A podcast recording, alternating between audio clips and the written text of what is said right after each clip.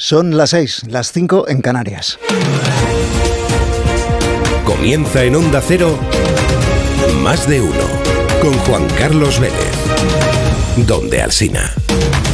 ¿Qué tal? Buenos días, ¿cómo están? De aquí a las 12 de la tarde tenemos por delante un día de sol y nubes en la mitad este de la península y de nubes y lluvia en la mitad oeste. Hay un frente atlántico que entra por Galicia que va a ir dejando lluvia sobre todo en las comunidades del Cantábrico y en Castilla y León durante la primera mitad del día y que se va a ir desplazando por el resto del país, por el resto de la península de oeste a este durante el resto de la jornada. A la noche nos va a llover en Extremadura, nos va a llover en Castilla-La Mancha, en Madrid y en Aragón. Bajan un poco las temperaturas máximas en la mayor parte del país por la acción de ese frente. Van a bajar más de cara al fin de semana salvo en el Mediterráneo.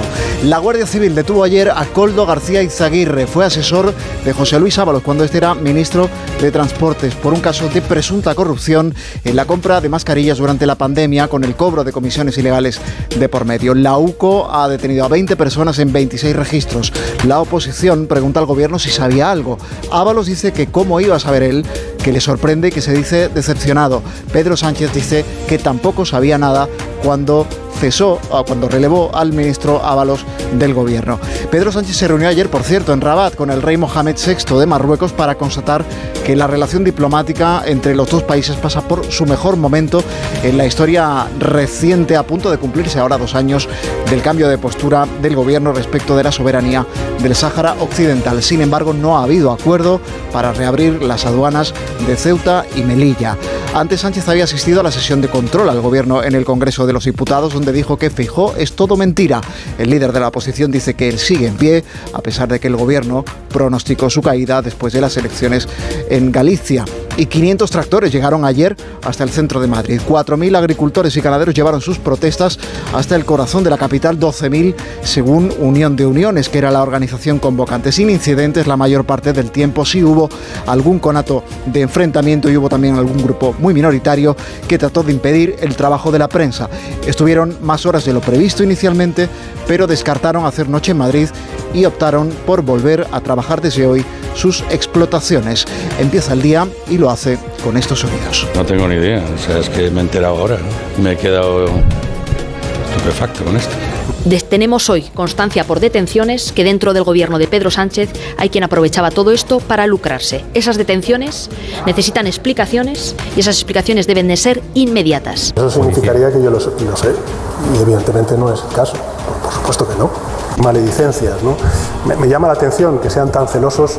Y más que nunca se necesita sumar y organización. Por tanto, la lectura de las elecciones es clara. Ya lo sabíamos de antes, pero ahora lo tenemos ya mm, constatado. Reafirmar eh, la hoja de ruta eh, fijada en el año 2022 y, nuestro compromiso con la solución eh, que ha planteado sobre unas bases realistas el, el gobierno de Marruecos. Este gobierno está comprometido y nadie nos va a parar, ni en el diálogo, ni en el trabajo, ni en el compromiso del sector agrario. Dirige Carlos Alsina. Dirección de sonido, Fran Montes. Producción, David Gabás. 6 y 3 minutos de la mañana, 5 y 3 en Canarias. La Guardia Civil, en una operación dirigida por la UCO, la Unidad Central Operativa, detuvo ayer a 20 personas por presunta corrupción en la compra de mascarillas en el año 2020, en los primeros meses de la pandemia de COVID. De entre los detenidos hay una figura muy destacada que es la de Coldo García Izaguirre. Fue guardaespaldas de José Luis Ábalos, asesor suyo, siendo ministro de Transportes, cuando le nombró además como consejero de Renfe. Coldo García pasará hoy a disposición judicial para declarar junto a otros cuatro detenidos ante la audiencia Se le investiga por los delitos de organización criminal, tráfico de influencias y cohecho en la adjudicación de contratos por valor de 53 millones de euros. Gafas de sol, cabeza rapada, barba y semblante serio, casi rudo, una figura corpulenta, siempre un paso por detrás del ministro Ábalos. La investigación de la Guardia Civil apunta a que iba un paso por delante, demasiado por delante de la ley. El cobro de comisiones ilegales salpica además a los ministerios de Transportes Interior y a las comunidades autónomas de Canarias y Baleares, que entonces presidían el hoy ministro de Política Territorial Ángel Víctor Torres y la hoy presidenta del Congreso de los Diputados Francina Armengol. En 2020 se adjudicaron varios contratos por valor de casi casi 53 millones de euros a una empresa llamada Solución, de, Solución en Gestión y Apoyo a Empresas, sin casi actividad previa conocida, contratos para el suministro de material sanitario de mascarillas. Coldo García se habría desempeñado como intermediario entre la administración y la empresa que se encargaba de traer todo ese material procedente de China, dada la dificultad para proveer a todos los que lo necesitaban de mascarillas en esos primeros compases de la pandemia. Lo que ahora deberá determinar el juez eh, es si, como apuntan los indicios, Coldo y un amigo suyo lideraban la trama de sobornos y comisiones ilegales por valor de más de 10 millones de euros a cambio de facilitar la adjudicación de contratos públicos y luego si se blanqueó ese dinero porque hay un incremento patrimonial muy notable con varias propiedades inmobiliarias que está sin justificar o que está todavía por justificar y por lo que también han sido detenidos, por cierto, la mujer y el hermano, además el amigo del propio Coldo García. Ayer la Guardia Civil interrogó en calidad de testigo, además al número 2 de Interior, porque uno de los contratos que se investiga por valor de más de 3 millones de euros fue otorgado por el Ministerio del Interior de Grande Marlasca a esta empresa. El Partido Popular reclamó ayer la comparecencia de José Luis Ábalos. Eh, ayer eh, dijo eh, el que fue ministro de Transportes que quien quiere explicaciones, el primero que quiere explicaciones es él mismo. Dijo que por supuesto desconoce lo que haya podido ocurrir a sus espaldas y se dijo además decepcionado. ¿Cómo voy a conocer eso, por favor? Ah, absoluto, muy decepcionado estoy en todo caso. Ojalá sabremos las cosas y, yo pues no, solo deseo que quede nada, ojalá porque dice que no entiende, que él no entiende la participación o la implicación de Coldo en esta trama. En todo caso, Ábalos sostiene que los contratos se hicieron bien. Se hicieron las contrataciones por entidades autónomas y además fueron revisadas por el Tribunal de Cuentas. Está bien, yo siempre he estado tranquilo y sigo tranquilo. Lo que no acabo de entender es su participación en esto. Y ojalá pueda informarme también, ¿no? La secretaria general del Partido Popular, Cuca Gamarra, se maliciaba ayer en declaraciones a los periodistas en el pasillo del, los pasillos del Congreso que esto pudiera haber estado detrás o haber eh, influido en el relevo o salida por sorpresa de Ábalos del gobierno y por eso pide explicaciones al gobierno. Explicaciones sobre si eran conocedores de esta investigación y de si este es el motivo por el cual se cesó al exministro Ábalos. Pues esta pregunta que se hace el PP eh, se la trasladaron ayer precisamente los periodistas al presidente del gobierno en la rueda de prensa que ofreció en, en, Marruecos. Pedro Sánchez dice que todos son maledicencias del PP y que por supuesto él no tuvo conocimiento de este caso cuando relevó a Ábalos del gobierno.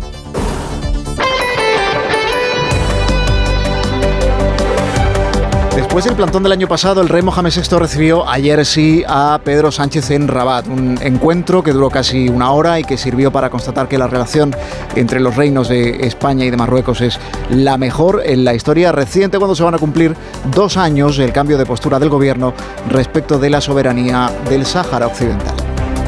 Nuestra relación pasa por su mejor momento, yo diría que en décadas.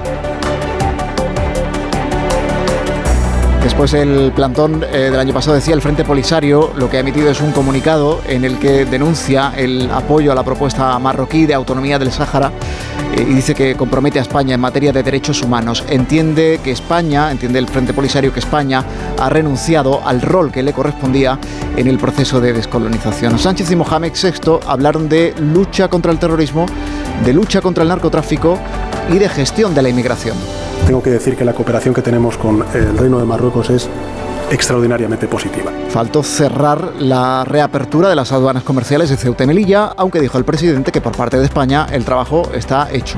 Todas las tareas están hechas. Pronto va a haber una reunión entre ambos gobiernos ya para clarificar cuál va a ser eh, las, eh, la normativa de aduanas y dijo que lo mejor de la relación está por venir, porque los lazos no harán sino estrecharse más cara al Mundial de Fútbol de 2030. Antes de viajar a Marruecos, Pedro Sánchez asistió a la sesión de control al gobierno en el Congreso de los Diputados y allí proclamó que el líder de la oposición es, en su opinión, todo mentira. ¿Con qué señor Feijó nos quedamos? ¿Nos quedamos con aquel que negocia la amnistía y los indultos con los independentistas por la mañana o con aquel que les llama terroristas por las tardes en las manifestaciones? Todo usted es mentira. Las acusaciones de mentira fueron mutuas, como acostumbran Partido Popular y Partido Socialista. algo recurrente en las sesiones de control a gobierno y oposición respectivamente. Feijóo respondió que a pesar de que el gobierno pronosticó su caída después de las elecciones gallegas, el recuento es 49, o sea que sigue ahí y que sigue de pie.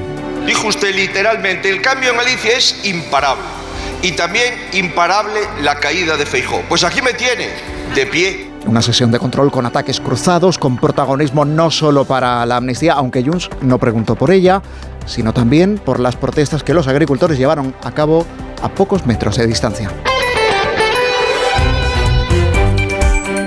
Porque la protesta del campo se plantó ayer una vez más en el centro de Madrid.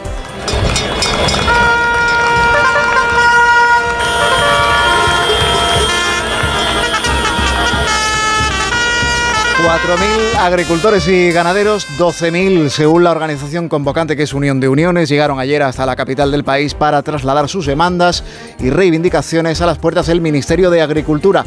Y por lo que se ve y por lo que ellos mismos decían por la tarde, la concentración había ido incluso mejor de lo esperado. Que haga algo en los próximos días, algo, que dé la cara, que hagan algo. Claro, a eso hemos venido, para que sirva para algo muchos compañeros se han quedado por el camino, no han podido llegar a Madrid, pero bueno, diríamos que al final la cosa ha salido mm, bastante mejor de lo que pensábamos nosotros, ¿no? 500 tractores consiguieron llegar hasta el corazón de la ciudad sin afectar gravemente al tráfico en las vías de alta capacidad, sí en aquellas otras por las que se les permitió el tránsito y habrían llevado más tractores si hubieran podido. La protesta fue pacífica la mayor parte del tiempo, incluso se vieron aplausos eh, y mensajes de empatía por parte de vecinos al paso de, de, los manifestantes, a pesar de que sí hubo algún conato de enfrentamiento que no fue luego después a mayores. Los manifestantes valoraron incluso si quedarse o no en Madrid, pero finalmente decidieron volverse a sus explotaciones algunas horas más tarde de lo inicialmente previsto para seguir trabajándolas muchos de ellos desde hoy mismo, porque en el campo no hay un día que perder. El ministro Planas dijo ayer en el Congreso que el gobierno está comprometido con el sector y el presidente Sánchez avanzó que ya ha escrito a la presidenta de la Comisión Europea, Ursula von der Leyen, para pedirle que atienda muchas de las peticiones porque son justas y merecen respuesta. Más de uno en Onda Cero. Donde Alcina.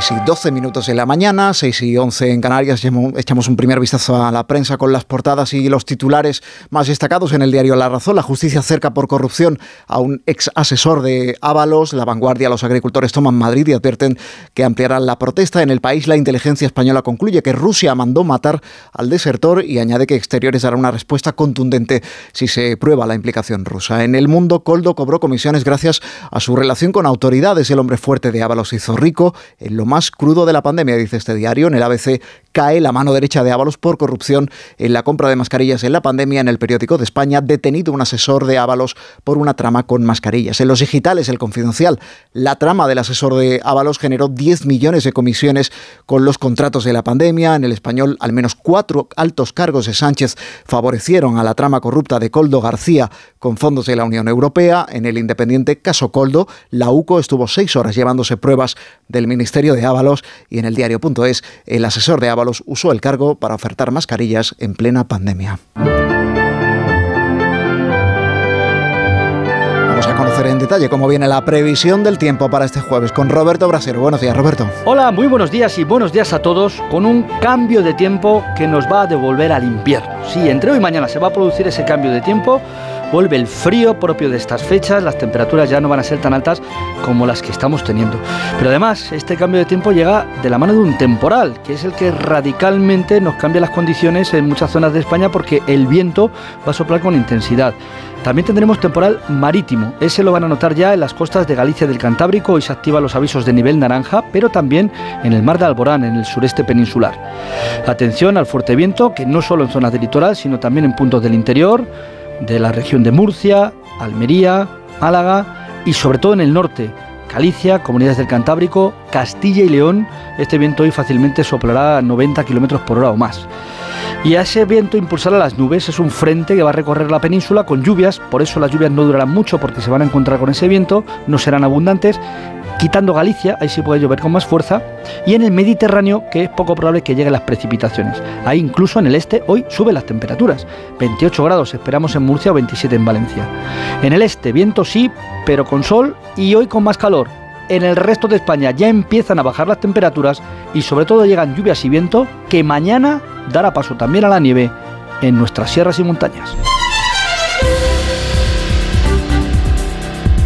Desde A Hard Day's Night en 1964 hasta Yesterday en 2019 o Get Back en 2021 y no hablamos de música sino de cine. Hay decenas de películas y de documentales sobre la vida y obra de John, Paul, George y Ringo, los Beatles, incluido un puñado de ellas protagonizadas por el mismísimo cuarteto de Liverpool. Hay apetito para más y por eso el director Sam Mendes acaba de firmar cuatro películas nuevas, una por cada miembro de la banda, como nos va a contar el corresponsal de Onda Cero en Nueva York, Agustín Alcalá. Canadá. Hollywood cree que todavía hay mucho apetito por ver películas de los Beatles y que las nuevas generaciones quieren descubrir muchas cosas más de la famosa banda de Liverpool, de la amistad entre Paul McCartney y John Lennon, de su música primeriza, de cómo se formó la banda y de las razones de su separación en el año 1970. El director británico Sam Mendes y la multinacional Sony Pictures han firmado un acuerdo para filmar cuatro largometrajes sobre el grupo más influyente de la música pop del siglo XX. Cuatro cintas basadas en los recuerdos de cada uno de los componentes, de sus amigos y familiares, y que se rodarán a lo largo de los próximos tres años. Los familiares de Lennon y de George Harrison ya han dado el visto bueno y Paul McCartney y Ringo Starr colaborarán en esta nueva iniciativa que recuerda a su canción All Together Now de su álbum Yellow Submarine, que se unirá a las cinco películas que protagonizaron juntos y a las docenas de documentales que han examinado su vida y su carrera. Más de uno en Onda Cero. Te lo digo o te lo cuento. Te lo digo. No tienes seguro para mi coche eléctrico. Te lo cuento. Yo me voy a la mutua. Vente a la mutua y además de las mejores coberturas, te bajamos el precio de tus seguros, sea cual sea. Llama al 91 555 5555. Te lo digo o te lo cuento. Vente a la mutua. Condiciones en mutua.es. ¿Qué tal, vecino? Oye, al final te has puesto la alarma que te recomendé. Sí, la de Securitas Direct. La verdad, es que es fácil que puedan colarse al jardín saltando la valla. Y mira, no estábamos tranquilos. Lo sé. Yo tuve esa misma sensación cuando me vine a vivir aquí. Protege tu hogar frente a robos y ocupaciones con la alarma de Securitas Direct. Llama ahora al 900-272-272. Recuerda, 900-272-272. Juan Carlos Vélez, más de uno. Donde Alsina.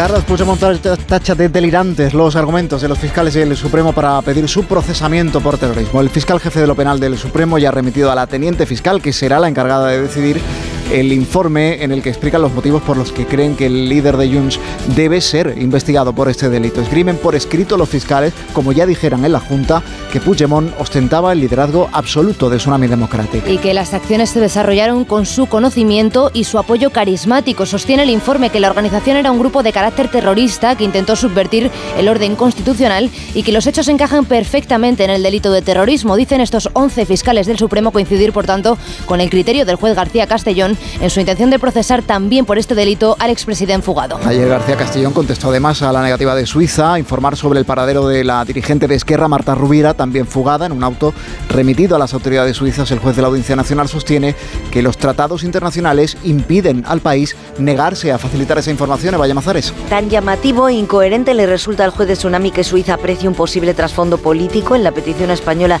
y a continuación pregunte por la eminentemente política ley de amnistía que llega a preguntarse si el sesgo político no será el suyo. Manuel García Castellón recuerda que los tratados internacionales impiden a Suiza rechazar el auxilio judicial, argumentando motivaciones políticas en una causa por terrorismo y dice que la mejor manera de evitar que siga pidiendo reiteradamente los datos de la cuenta bancaria que pudo financiar Tsunami es acceder a la reunión urgente que lleva pidiendo desde noviembre. Sobre este asunto cuenta hoy el país que un error informático podría poner en peligro toda la causa de Tsunami. Las cinco prórrogas de la investigación cursadas por el juez se habrían tramitado fuera del plazo por tres días y varios imputados han solicitado el archivo de la investigación, aunque la Fiscalía no encuentra ninguna anomalía que vaya a afectar al procedimiento. Señorías, han emitido 260 votos. 148 votos a favor, 96 votos en contra y 16 abstenciones. Consiguientemente queda Aprobada, señorías. Es el momento en el que Fernando Grande Marlasca era reprobado por segunda vez por las Cortes. La primera vez fue en el Congreso hace un año por la tragedia en Melilla, esta vez ha sido en el Senado, donde el Partido Popular tiene mayoría absoluta y donde han afeado al ministro del Interior que no dote de los medios suficientes a la Guardia Civil en su lucha contra el narco tras la muerte de dos agentes en Barbate. Horas antes, en el Congreso, Marlasca se enfrentaba también a los reproches de la oposición en sesión de control al gobierno. Ismael Terriza. El juez Marlasca sentiría vergüenza del ministro Marlasca. Arrancaba tellado en la primera pregunta. Coja usted la última puerta que está abierta antes de que lo tiren por la ventana. Continuaba Bendodo y llegado el turno de Ana Belén Vázquez, las acusaciones más gruesas. No es de recibo que siga sin aclarar por qué disolvió la OCOM, si es por la presión de Marruecos, si es por ahorrar dinero o lo peor, por manipular pruebas en contra de ellos. Están utilizando la tragedia para mentir y sacar rédito político. Y para rematar una interpelación del Grupo Popular en la que Esteban González Pons le ha recordado cómo aceptó en su día ser vocal del Consejo General del Poder Judicial a petición del PP. Incluso se ofreció a Rajoy como fiscal general del Estado.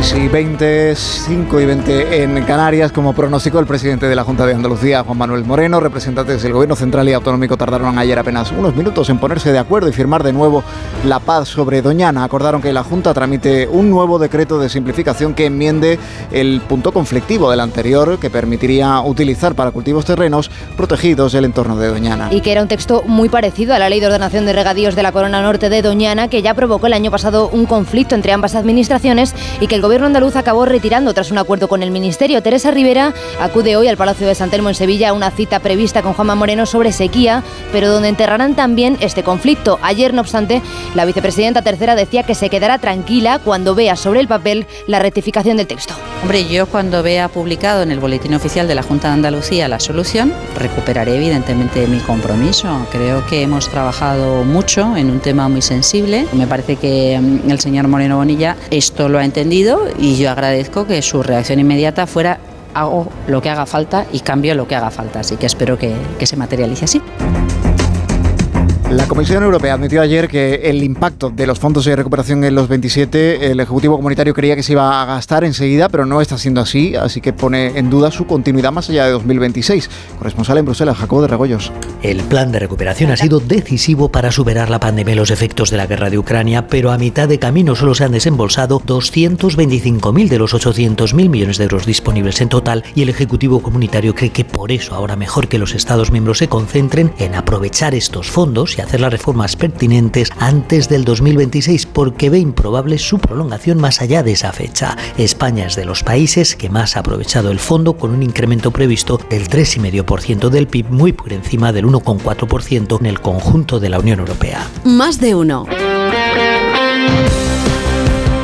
La información deportiva a las 6 y 22 minutos de la mañana, 5 y 22 en Canarias, con Ana Rodríguez. Buenos días, Ana.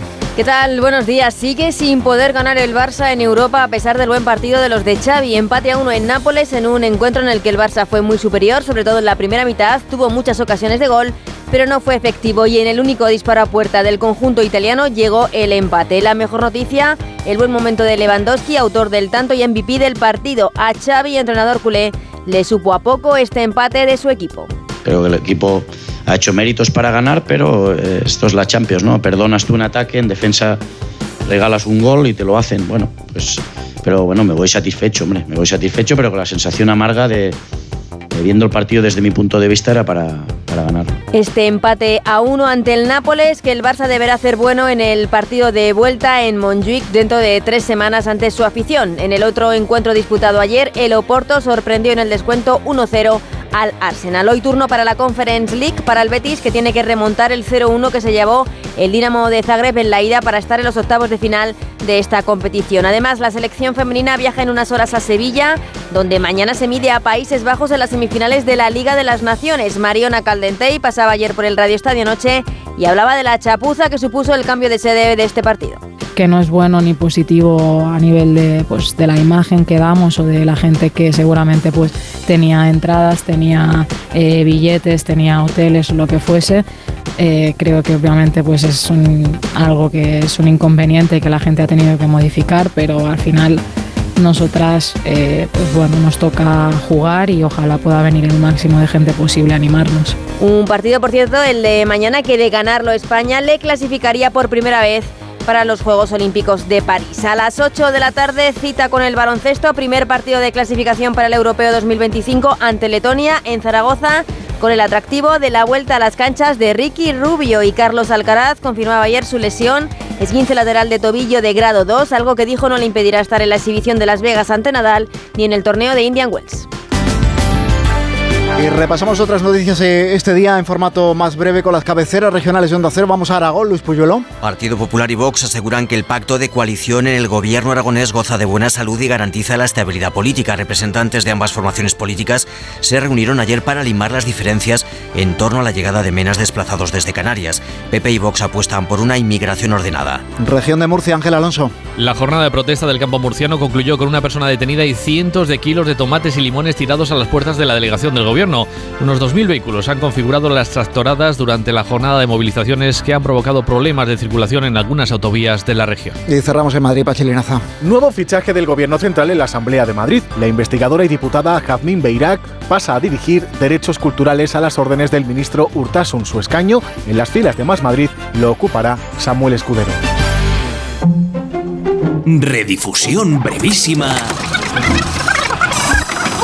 del más de uno que usted quizá no escuchó. Es decir, desde la década de los 80 quedaban dos pequeñas poblaciones de quebrantahuesos en nuestro país. Hoy se está recuperando el quebrantahuesos, se está recuperando esta especie. Entonces, cuando van a empezar a nacer, pican ahí dentro y cambian su respiración a, a pulmonar. Entonces tú ves un huevo, que para ti es un huevo, pero dentro y es... Entonces, ese es el primer sonidito que hacen. Eso Luego pillan el- si tienen frío. ¿Cómo es el pillar de frío? ¿Lo sabe reproducir? Sí. ¿Eso es frío? Y luego tienen uno de chica, no sé lo que me pasa, pero no estoy cómodo. No, en ningún momento busca el conflicto o el enfrentamiento. Efectivamente, hace muy pocos días estábamos en Pico de Europa viendo como una hembra de quebrantahuesos que se llama Deva bajó a comer los restos de una cabra donde estaba comiendo un zorro. ¿Qué sucedió? Bajó la hembra, se acercó a los restos de la cabra que había allí, el zorro entendió que no era competencia, se separó un poco, se puso así un poquito a gallito, pero dejó que el quebrantahuesos hiciera su labor y la imagen era espectacular. Y por fin vamos a poder ver esa serie 66 ambientada en el 58, que se llama, como he dicho, Sueños de Libertad y sus protagonistas pues están con nosotros, como es Natalia Sánchez. Buenos días, Natalia, Buenos aquí en el días. estudio. Y Alen Hernández. Muy buenos días, Begoña. Y además el personaje Más de uno. En Onda Cero. 98.0 FM, Onda Cero, Madrid.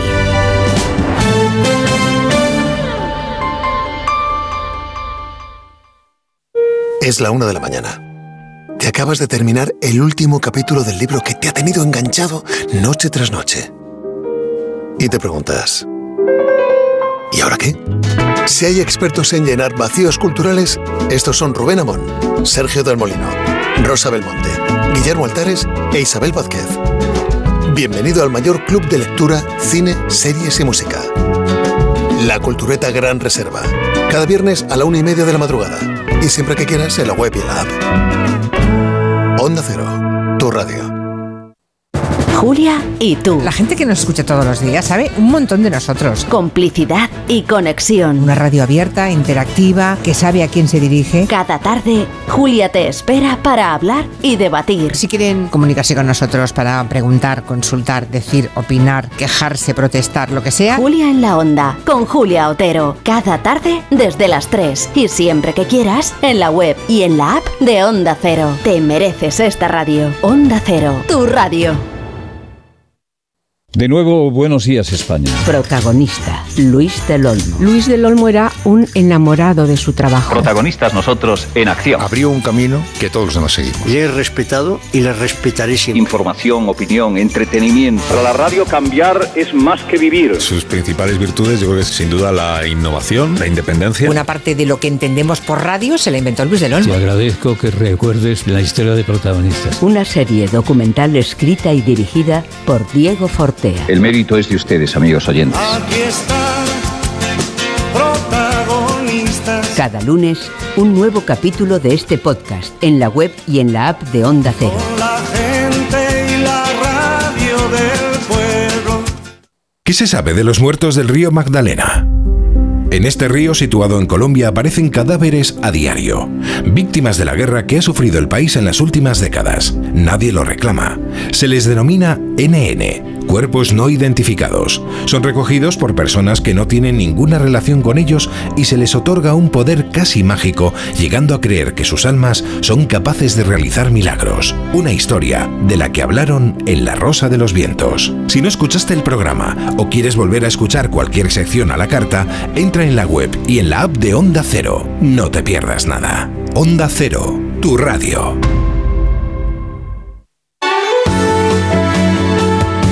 Onda Cero Madrid, 98.0 FM.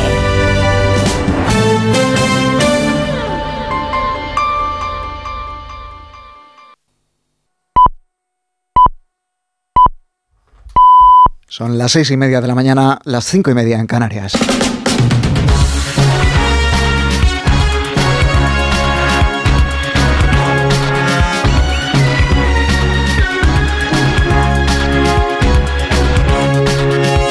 El día en Onda Cero. Es jueves 22 de febrero de 2024. Hoy sale el sol en Alicante a las 7 y 44 minutos. En Granada a las 8 menos 5, en Logroño a las 8 en punto, en Oviedo a las 8 y 12 minutos de la mañana.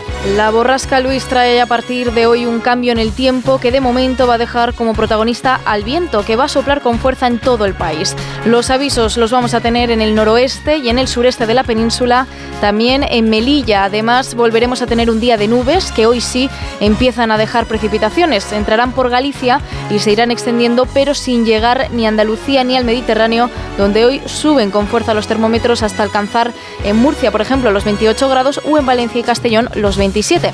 En el sur vamos a superar con facilidad los 20 grados y en el norte también rondaremos los 19, mientras que en el interior nos quedaremos cerca de los 15 grados en el momento de más calor del día. Este jueves serán noticia la oficina antiblanqueo y Dani Alves. Los detalles con Elena Bueno y Manuel Pecino. Esta próxima noche el Consejo Europeo y el Parlamento Darán a conocer la ciudad que acogerá la futura sede de la nueva Autoridad Europea de Lucha contra el Blanqueo de Capitales y la financiación del terrorismo. Entre las candidatas está Madrid, que compite con Roma, Viena, Vilna, París o Bruselas. En la última carta conjunta emitida a la Unión por Carlos Cuerpo, ministro de Economía, y Almeida, el alcalde de la capital, ambos alegan que el coste de la vida en Madrid es entre un 20 y un 30% más barato que la mayoría de las capitales europeas y reiteran el compromiso de financiar con 11 millones de euros las instalaciones de la oficina. Y hoy el exfutbolista Dani Alves está citado a la Audiencia Provincial de Barcelona para que el tribunal le comunique la sentencia de su juicio por violación a una joven en una discoteca en diciembre de 2022. La Fiscalía pide para él nueve años de cárcel y una indemnización de 150.000 euros. Alves dio durante la instrucción hasta cinco versiones de lo ocurrido. Primero negó cualquier relación y en el juicio dijo que fue sexo consentido. Tanto los trabajadores de la discoteca como los Mossos de Escuadra o la psicóloga forense ratificaron la versión de la víctima.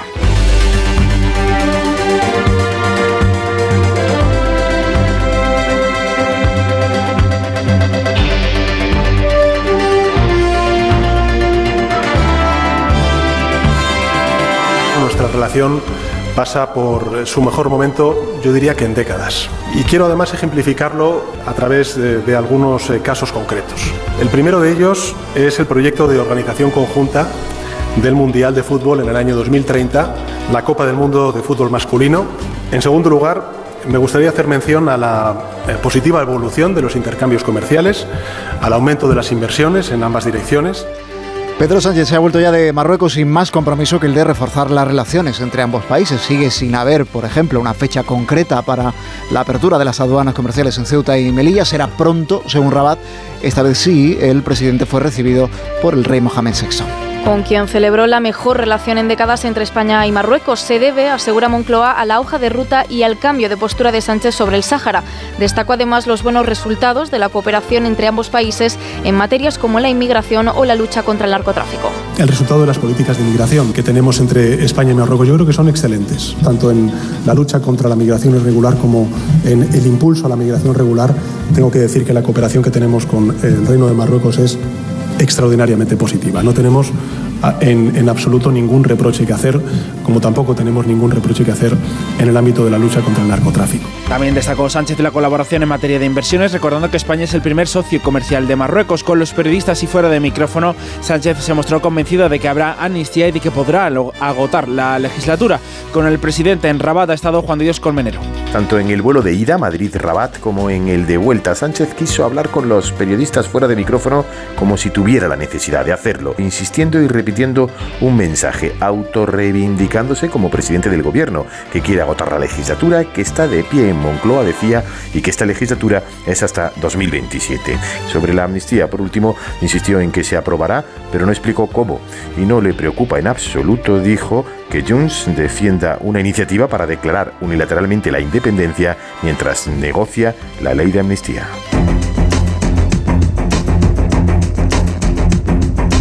Tengo ni idea, o sea, es que me he enterado ahora, me he quedado estupefacto con esto. Pero lo que es, no tengo más información que lo que he leído, y lo que he leído es que encima dice que es secreto. Ojalá me pueda informar y espero tener información, ¿no? Porque duelen estas cosas, claro.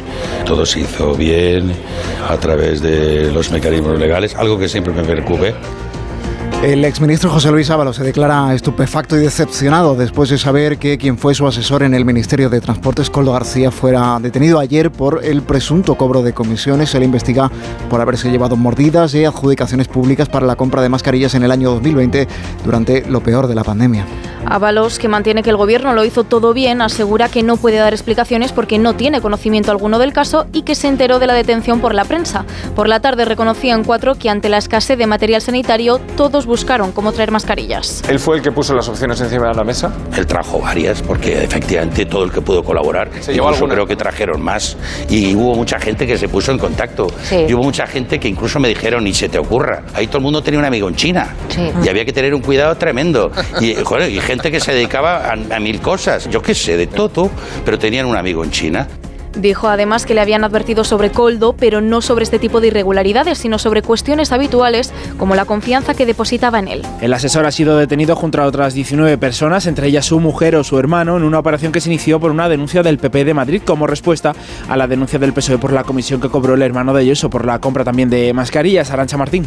Hoy pasa a disposición judicial Coldo García, el asesor del exministro Ábalos detenido en relación con el cobro de comisiones ilegales por la adjudicación de contratos para comprar sobre todo mascarillas durante la pandemia. Contratos por el trámite de urgencia primero por parte del Ministerio de Transportes, pero también de Interior e incluso por las comunidades de Baleares y Canarias. Ayer la Guardia Civil tomó declaración al secretario de Estado de Seguridad, el número 2 de Interior, en relación a un contrato por valor de casi 3 millones y medio. La UCO de la Guardia Civil también tomó declaración a responsables de algunas empresas públicas como Adif y pidió diversa documentación a organismos dependientes de transportes. Coldo García, que había sido concejal del Partido Socialista de Navarra en Huarte, 7.000 habitantes, y que llegó a Madrid junto a Santos Cerdán, fue primero chofer de Ábalos, que le nombró después asesor al llegar al ministerio y enseguida también consejero de Renfe Mercancías. Desde el Partido Popular, la secretaria general, Cuca Gamarra, ha pedido explicaciones al presidente por si tuviera conocimiento alguno sobre este caso. Explicaciones también por parte del presidente del gobierno. Explicaciones sobre si eran conocedores de esta investigación y de si este es el motivo por el cual se cesó al exministro Ábalos. Si este es el motivo por el que dejó de ser ministro, que lo conocían perfectamente, pero que sigue, ha seguido siendo diputado por parte del Partido Socialista. En Rabat le han preguntado a Sánchez y lo ha negado por completo. Preguntarle si la destitución del señor Ábalos tuvo que ver con algún conocimiento, alguna sospecha de lo que hoy. eh, Eso judicial- significaría que yo lo, lo sé y evidentemente no es el caso. Por supuesto que no. Si quieren que lo diga de manera mucho más rotunda, por supuesto que no. Sánchez ha querido destacar también que su gobierno siempre ha colaborado con la justicia y ha aprovechado para recordar que él siempre ha reprobado estos casos cuando se han dado en algunas comunidades autónomas, en alusión clara al caso del hermano de Ayuso. Hombre, yo cuando vea publicado en el Boletín Oficial de la Junta de Andalucía la solución, recuperaré evidentemente mi compromiso. Creo que hemos trabajado mucho en un tema muy sensible. Me parece que mm, el señor Moreno Bonilla esto lo ha entendido y yo agradezco que su reacción inmediata fuera hago lo que haga falta y cambio lo que haga falta. Así que espero que, que se materialice así. Hasta que se publique en el BOE, la vicepresidenta Teresa Rivera no acaba de fiarse del todo del gobierno de la Junta de Andalucía y eso que tiene el compromiso personalísimo del presidente Juan Manuel Moreno de que deshará el artículo que ha desatado la polémica. El acuerdo entre ambos tardó apenas unos minutos en alcanzarse porque la Junta se ha comprometido a aprobar otro decreto que enmiende ese artículo que permitiría convertir terreno protegido en cultivos en el entorno de Doñana. Y que fue aprobado en la tarde de ayer en el Parlamento andaluz. Hoy Rivera y Moreno vuelven a verse en Sevilla para tratar la situación de la sequía en la comunidad, pero el encuentro se plantea como el cierre definitivo a esta crisis. Onda Cero Sevilla, Pedro González. El Parlamento andaluz ha aprobado el llamado Decreto de Simplificación Administrativa. El texto incluía un polémico artículo sobre declaración de suelos forestales como cultivables que ha tambaleado el acuerdo de Doñana entre gobierno y junta. Finalmente, ambos ejecutivos han llegado a un pacto. En el escrito se añaden dos nuevos apartados. Estos explican que las plantaciones forestales deben esperar a que finalice el ciclo de los árboles para poder darle a estas tierras un uso agrícola, siempre y cuando no sean espacios protegidos, como Doñana. El parque natural ha quedado reforzado y la reunión de hoy se mantiene con ambas administraciones satisfechas por el consenso.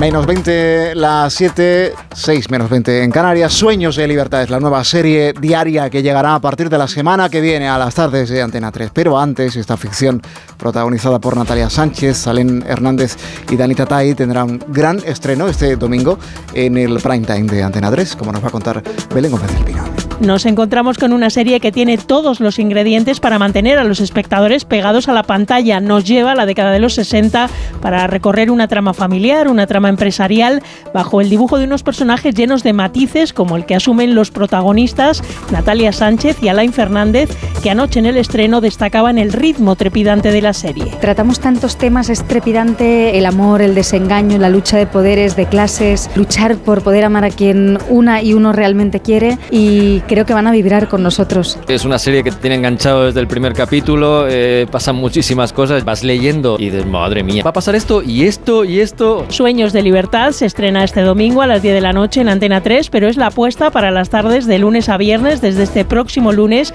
a las 4 menos cuarto de la tarde y con vocación de relevar en éxito a Amares para siempre, que está a punto de cerrar sus historias tras 11 años en antena.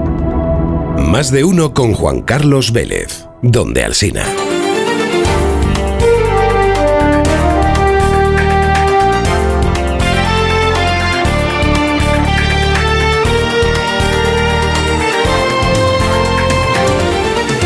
Más noticias en este jueves 22 de febrero. El Ministerio de Consumo investiga si los supermercados están cargando la rebaja del IVA de los alimentos a los clientes. Ha pedido a las cadenas de distribución que aporten información sobre los precios a los que han vendido en los últimos meses productos como el aceite de oliva o la fruta y la verdura. La investigación responde a diversas denuncias de asociaciones de consumidores que recuerdan que la rebaja del IVA de los alimentos prohíbe expresamente que se traslade al consumidor. De hacerlo se contemplan sanciones de hasta 100.000 euros. La Audiencia Nacional confirma que empresas y asociaciones lácteas actuaron durante años como un cártel en España. Entre el 2000 y el 2013 estas compañías intercambiaron información sobre precios, excedentes y estrategias para coordinar la compra de leche a los ganaderos, incumpliendo así la ley de competencia. La Audiencia Nacional ha confirmado multas que van desde los 50.000 euros hasta los 11 millones para empresas como Pascual, Central Lechera o Nestlé. Estados Unidos teme que Rusia ponga en órbita su arma antisatélites este mismo año, según adelanta el New York Times. Washington ha trasladado su preocupación a algunos de sus aliados europeos. Cree que si Moscú envía finalmente al espacio su arma nuclear, lo hará probablemente este año, aunque advierte también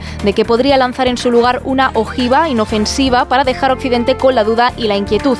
Putin niega las acusaciones y afirma que Rusia siempre ha estado en contra de colocar armas nucleares en el espacio. Los maquinistas de Renfe irán a la huelga en marzo. Han convocado cuatro días de paros. El 1, 4 y 12 de marzo la huelga será de 24 horas y el día 6 serán paros parciales de 3 horas. Los maquinistas protestan por la paralización del plan de empleo. Las contrataciones están congeladas. Hay personal a la espera de salir o de cambiar de destino que no recibe respuesta y la falta de personal les obliga a extender sus jornadas. Ha dimitido la directora del Instituto Valenciano de Arte Moderno después de detectarse presuntas irregularidades. Nuria Anguita habría donado dos parcelas a una fundación que dirige uno de los miembros del tribunal que la nombró directora del IBAM en 2020. Al conocer que la Consellería de Cultura, que dirige Vox, preparaba una denuncia contra ella, Anguita dimitido mantiene que las acusaciones se basan en falsedades. Y Eurovisión exige a Israel que cambie su canción para poder participar en el festival. La Unión Europea de Radiodifusión considera que la letra de October Rain, el tema con el que se presenta, es política y podría hacer referencia a los atentados de Hamas del 7 de octubre, pero Israel se niega a cambiar la canción, aunque eso suponga quedarse fuera de Eurovisión.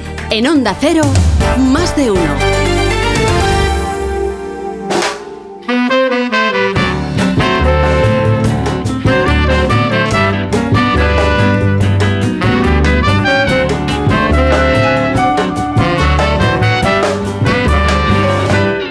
A esta hora cada mañana echamos la vista atrás y miramos por el retrovisor de Elena. Bueno, buenos días, Elena. Muy buenos días, Vélez, porque hace 15 inviernos, un día como hoy. I grew up in a place called Alcobendas, where this was not a very realistic dream. Todos los que desde España ahora estén compartiendo este momento conmigo y sientan que esto también es de ellos, se lo dedico y a todos los actores de mi país. Muchísimas gracias. Thank you so much. El 22 de febrero de 2009, Penélope Cruz ganó el Oscar a Mejor Actriz de Reparto por su papel en la película Vicky Cristina Barcelona de Woody Allen. Era la primera vez que una actriz española conseguía una estatuilla y no fue el único reconocimiento que obtuvo Penélope por esta cinta. Se llevó también el BAFTA y un Goya. Su trayectoria cinematográfica empezó con solo 18 años en Jamón Jamón. Desde entonces, la actriz de Alcobendas ha desarrollado una carrera completa y diversa, con más de 60 películas españolas y extranjeras. Por su trayectoria, el Ministerio de Cultura le concedió en 2022 el Premio Nacional de Cinematografía. Es la única actriz española que ha ganado la Copa Volpi en el Festival de Cine de Venecia, tiene tres Goyas y ha estado nominada en otras tres ocasiones en los Oscar. Ahora espera sumar a su palmarés un nuevo galardón, el del Sindicato de Actores de Hollywood por su papel en la película Ferrari, en la que interpreta a la esposa del fundador del fabricante de automóviles. Los premios se entregan este sábado.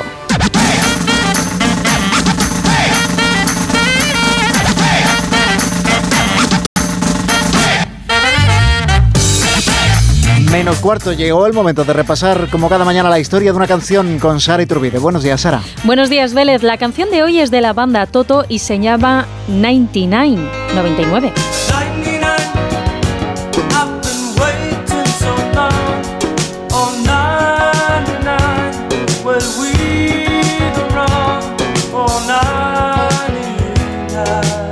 Teclista David Page fue quien escribió esta canción como tributo e inspirada en el primer largometraje dirigido por George Lucas, la película THX 1138, una película de 1971 ambientada en el siglo 24, en un estado totalitario donde la humanidad está despojada de cualquier individualidad. Las personas están medicadas por el gobierno para poder ser controladas en todo momento y cada uno tiene asignado un número. El tema que hoy escuchamos es una canción de amor a alguien de ese mundo con el número 99.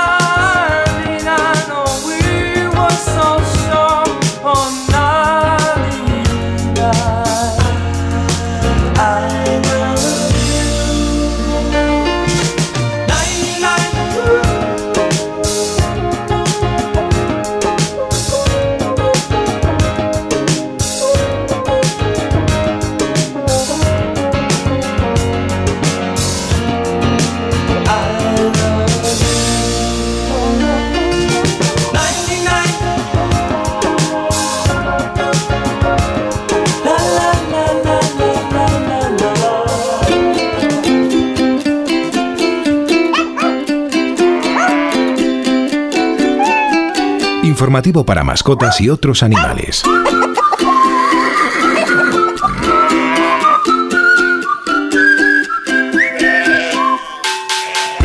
A los perros que nos escuchen les gustará saber que vamos conociendo más sobre ellos. Son los animales que más compañía hacen a los humanos, así que se le dedica mucho tiempo a estudiarles. Ahora, gracias a la organización Kennel Club de Reino Unido, podemos saber qué razas suelen vivir más tiempo. Los investigadores han cruzado datos de casi 600.000 perros, datos como la fecha de nacimiento, el sexo, la forma de la cabeza y las 155 razas estudiadas, e incluso en algunos casos la fecha de la muerte. Para eso han necesitado acceder a los datos de veterinarios, compañías de seguros o de protectoras. Y con todos esos miles de datos han descubierto que la esperanza de vida de cada uno de ellos puede depender de su hocico, porque apuntan que los perros pequeños con hocico largo, como los Tekel o los perros pastores de Shetland, tienen mayor esperanza de vida de 13,3 años, mientras que los medianos de hocico corto, como los bulldog ingleses, la tienen más corta, de poco más de 9 años. A nuestros oyentes los ciervos les contamos que se ha descubierto un ejemplar de los suyos un tanto extraño. Ha sido en el Parque Nacional de Doñana, donde le han visto correteando con los de su especie como uno más, pero muy fácil de distinguir entre el paisaje, porque se trata de un ciervo albino, una rareza en el mundo animal que según ha difundido el Ayuntamiento de Almonte, se ha visto en el paraje de La Rocina, aunque aseguran que se va moviendo por diferentes zonas. El albinismo lo provoca una mutación genética que impide a los animales producir melanina y se calcula que afecta a uno de cada 30.000 ciervos del mundo. Más de uno. ¿Te lo digo o te lo cuento? Te lo digo, soy buena conductora. ¿Y aún así me subes el precio? Te lo cuento. Yo me voy a la mutua. Vente a la mutua con cualquiera de tus seguros. Te bajamos su precio, sea cual sea. Llama al 91 555 5555. 91 555 5555. Te lo digo o te lo cuento. Vente a la mutua. Condiciones en mutua.es. Soy de legalitas porque me sale a cuenta. Como cuando consiguieron que me devolvieran el dinero de aquella compra online que llevaba semanas reclamando. O cuando lograron que la compañía aérea me reembolsara 1.700 euros por la cancelación de dos vuelos. Hazte de legalitas en el 900 y siente el poder de contar con un abogado siempre que lo necesites.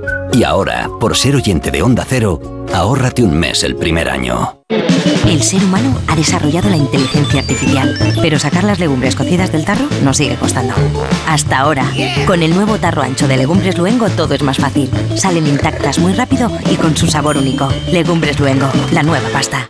¿Qué tal, vecino? Oye, al final te has puesto la alarma que te recomendé. Sí, la de Securitas Direct. La verdad, es que es fácil que puedan colarse al jardín saltando la valla. Y mira, no estábamos tranquilos. Lo sé. Yo tuve esa misma sensación cuando me vine a vivir aquí. Protege tu hogar frente a robos y ocupaciones con la alarma de Securitas Direct. Llama ahora al 900-272-272. Recuerda, 900-272-272. Segunda rebajas en Vision Lab. Hasta el 60% de descuento en gafas graduadas de sol, lentillas, audífonos. Hasta el 60%. Solo hasta el 29 de febrero. Más info en visionlab.es.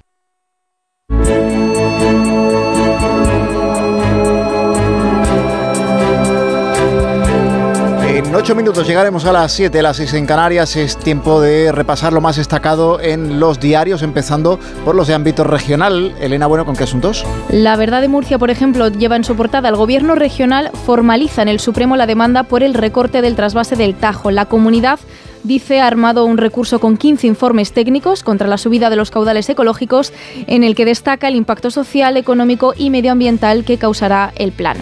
Diario Sur titula El PSOE de Málaga planta cara al gobierno y se suma a la petición de suprimir el peaje. Los socialistas han apoyado la moción del PP que pide a Moncloa eliminar el peaje, la autopista de la Costa del Sol, mientras llega el tren a Marbella y Estepona, una propuesta que ya rechazó María Jesús Montero. La Nueva España, el Principado cede en todas las ITV tras casi cuatro meses de conflicto y 33.000 afectados. Barbón asume el plus mensual de 107 euros, rebajar la jornada y suavizar el control del absentismo. Leo en la voz de Galicia, el PSOE gallego confirma Besteiro, pero se plantea una amplia reorganización. Y termino con la tribuna de Ciudad Real. Ciudad Real celebra su tercera denominación de origen con los vinos del campo de Calatrava. La provincia es ya la que tiene más marcas de vino protegidas en España. Miramos un poco más lejos y vemos qué asuntos trae la prensa en el extranjero. María Gómez Prieto. Sobre la muerte en extrañas circunstancias, aún sin aclarar de Alexei Navalny, cuenta hoy el diario británico The Times que fue asesinado de un puñetazo en el corazón. El líder de la oposición rusa quedó debilitado por las temperaturas bajo cero que hay en el Ártico, donde estaba encarcelado. Entonces fue golpeado por los secuaces de Putin con una técnica clásica de la KGB en su momento. Desde Estados Unidos Unidos en Washington Post destaca hoy el caso del desertor ruso asesinado en nuestro país. En la localidad alicantina de Villajoyosa titula este diario Un asesinato en España pone de manifiesto la sensación de impunidad de Rusia y de Putin. El descubrimiento del cuerpo acribillado a balazos de Maxim Kuzminov envía una señal amenazadora desde Moscú para quienes se oponen al Kremlin que nunca deben considerarse seguros. Desde Israel cuenta The Times of Israel que el ministro de Guerra, de Guerra Benny Gantz, ha dicho que podría estar en marcha un nuevo acuerdo sobre rehenes entre Israel y Hamas, pero que si las partes no logran alcanzar un acuerdo, Israel va a invadir Rafah durante el Ramadán, que empieza apenas en 15, en 15 días. Y termino en el diario Haaretz, que trae además una encuesta que apunta que la mayoría de los israelíes rechazan la gestión de Netanyahu, pero que eso no significa que estén comprometidos con poner fin a la guerra. Gracias María, gracias Elena y cada día más o menos. Hasta ahora les contamos esa otra noticia que no interesa a nadie. ¿Dónde nos llevas esta mañana? David Gabas, buenos días. Buenos días, hoy nos vamos hasta Ecuador, donde el gobierno ha hecho balance de las operaciones realizadas por las fuerzas de seguridad desde que el presidente decretara el estado de excepción. Fue el 9 de enero y desde entonces militares y policías han detenido a 9.210 personas, 241 de ellas acusadas de terrorismo. Hasta ahora las fuerzas de seguridad han llevado a cabo 115.000 operaciones conjuntas o lo que es lo mismo 2.600 intervenciones cada día. Todo después de que el gobierno decretara el conflicto armado interno para tratar de frenar la ola de violencia de las bandas que llegaron incluso a secuestrar en directo a los presentadores de una televisión nacional.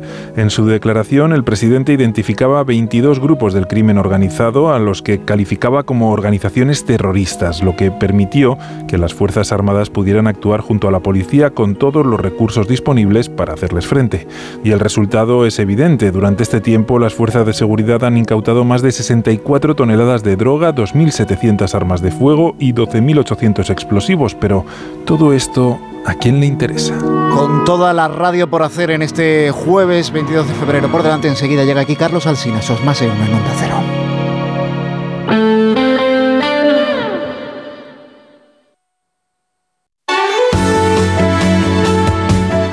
98.0 FM, Onda Cero, Madrid.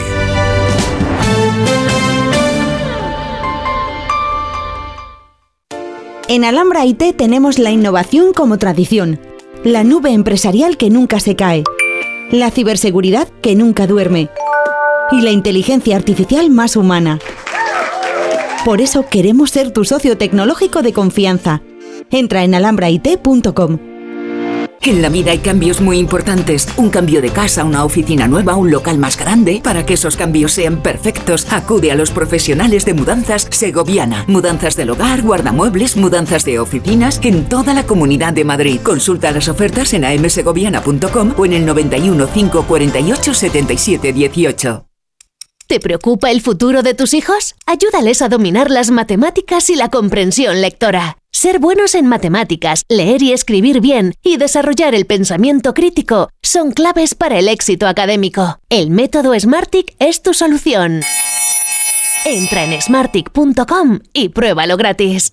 ¿Usted aprieta mucho los dientes por la noche? ¿Se levanta con dolor de espalda y de mandíbula? Pare de sufrir. En Dentalmat acabamos con el bruxismo. Su férula Michigan por solo 95 euros. Llámenos sin compromiso. 91 733 2080. Dentalmat.com. Siempre a su lado. Humedades. Limpiar, pintar, ocultar son soluciones ineficaces contra las humedades. Necesitas eliminar para siempre el problema. Iberdeco Humedades te proporciona un diagnóstico gratuito con el tratamiento antihumedad definitivo hasta con 30 años de garantía. Solicítalo en Iberdeco Humedades. iberdecohumedades.es. En la ganadería Organic producimos la mejor carne del mundo. Hacemos cría ecológica de las razas Angus y Wayu, 100% sostenible. Nuestra carne es deliciosa y saludable, extremadamente tierna y jugosa. Va del campo a tu casa, sin intermediarios, a un precio justo. Si pruebas Organic, solo comerás Organic. Nosotros te la llevamos gratis a tu casa. Haz tu pedido en el 910-2010, 910-2010 o carneorganic.com. Organic, la mejor carne del mundo. Este mes en Yamóvil enamórate de nuestros coches con punto azul. Hemos bajado los precios a cientos de coches con punto azul para que ahorres mucho dinero. Solo en Yamóvil cada punto azul es un flechazo. Y ahora ven a conocer nuestro nuevo concesionario Yamóvil en Alcalá de Henares. Renueva la tecnología y el equipamiento de tu negocio con el renting de Grenke. Alquila manteniendo tu liquidez sin desembolsos iniciales y pagando cómodas cuotas mensuales tanto si necesitas renovar un ordenador, mobiliario o instalar una placa solar. Estudio gratuito sin comisiones ni gastos de apertura. Infórmate en grenke.es. Lo tienes todo. ¿Que quiero un supermercado? Ahorra más en el Centro Comercial Valdebernardo. ¿Que hoy me siento humanitas o quiero mantenerme en forma? CMB Bricolaje o mi gimnasio Dreamfit. Y por supuesto joyerías, belleza, complementos, ópticas, farmacia, todo en el Centro Comercial Valdebernardo para ir de compras. Boulevard José Prat 35. ¿No te gusta cocinar pero te encanta comer bien? ¿No tienes el tiempo que necesitas pero te gusta la vida sana? La respuesta es platerío.com. Menús completos con materias primas de calidad y cocinados por profesionales. Entra en platerío.com y recíbelo donde quieras. Platerío. Ahorra tiempo. Come bien. 98.0 FM. Onda Cero, Madrid.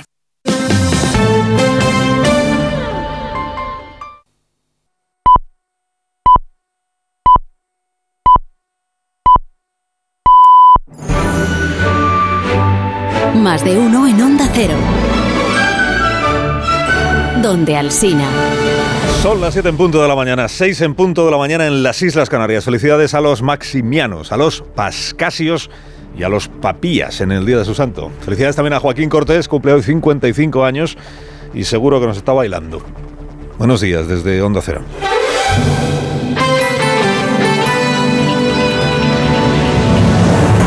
Dirección de sonido, Fran Montes. Producción, María Jesús Moreno y David Gabás.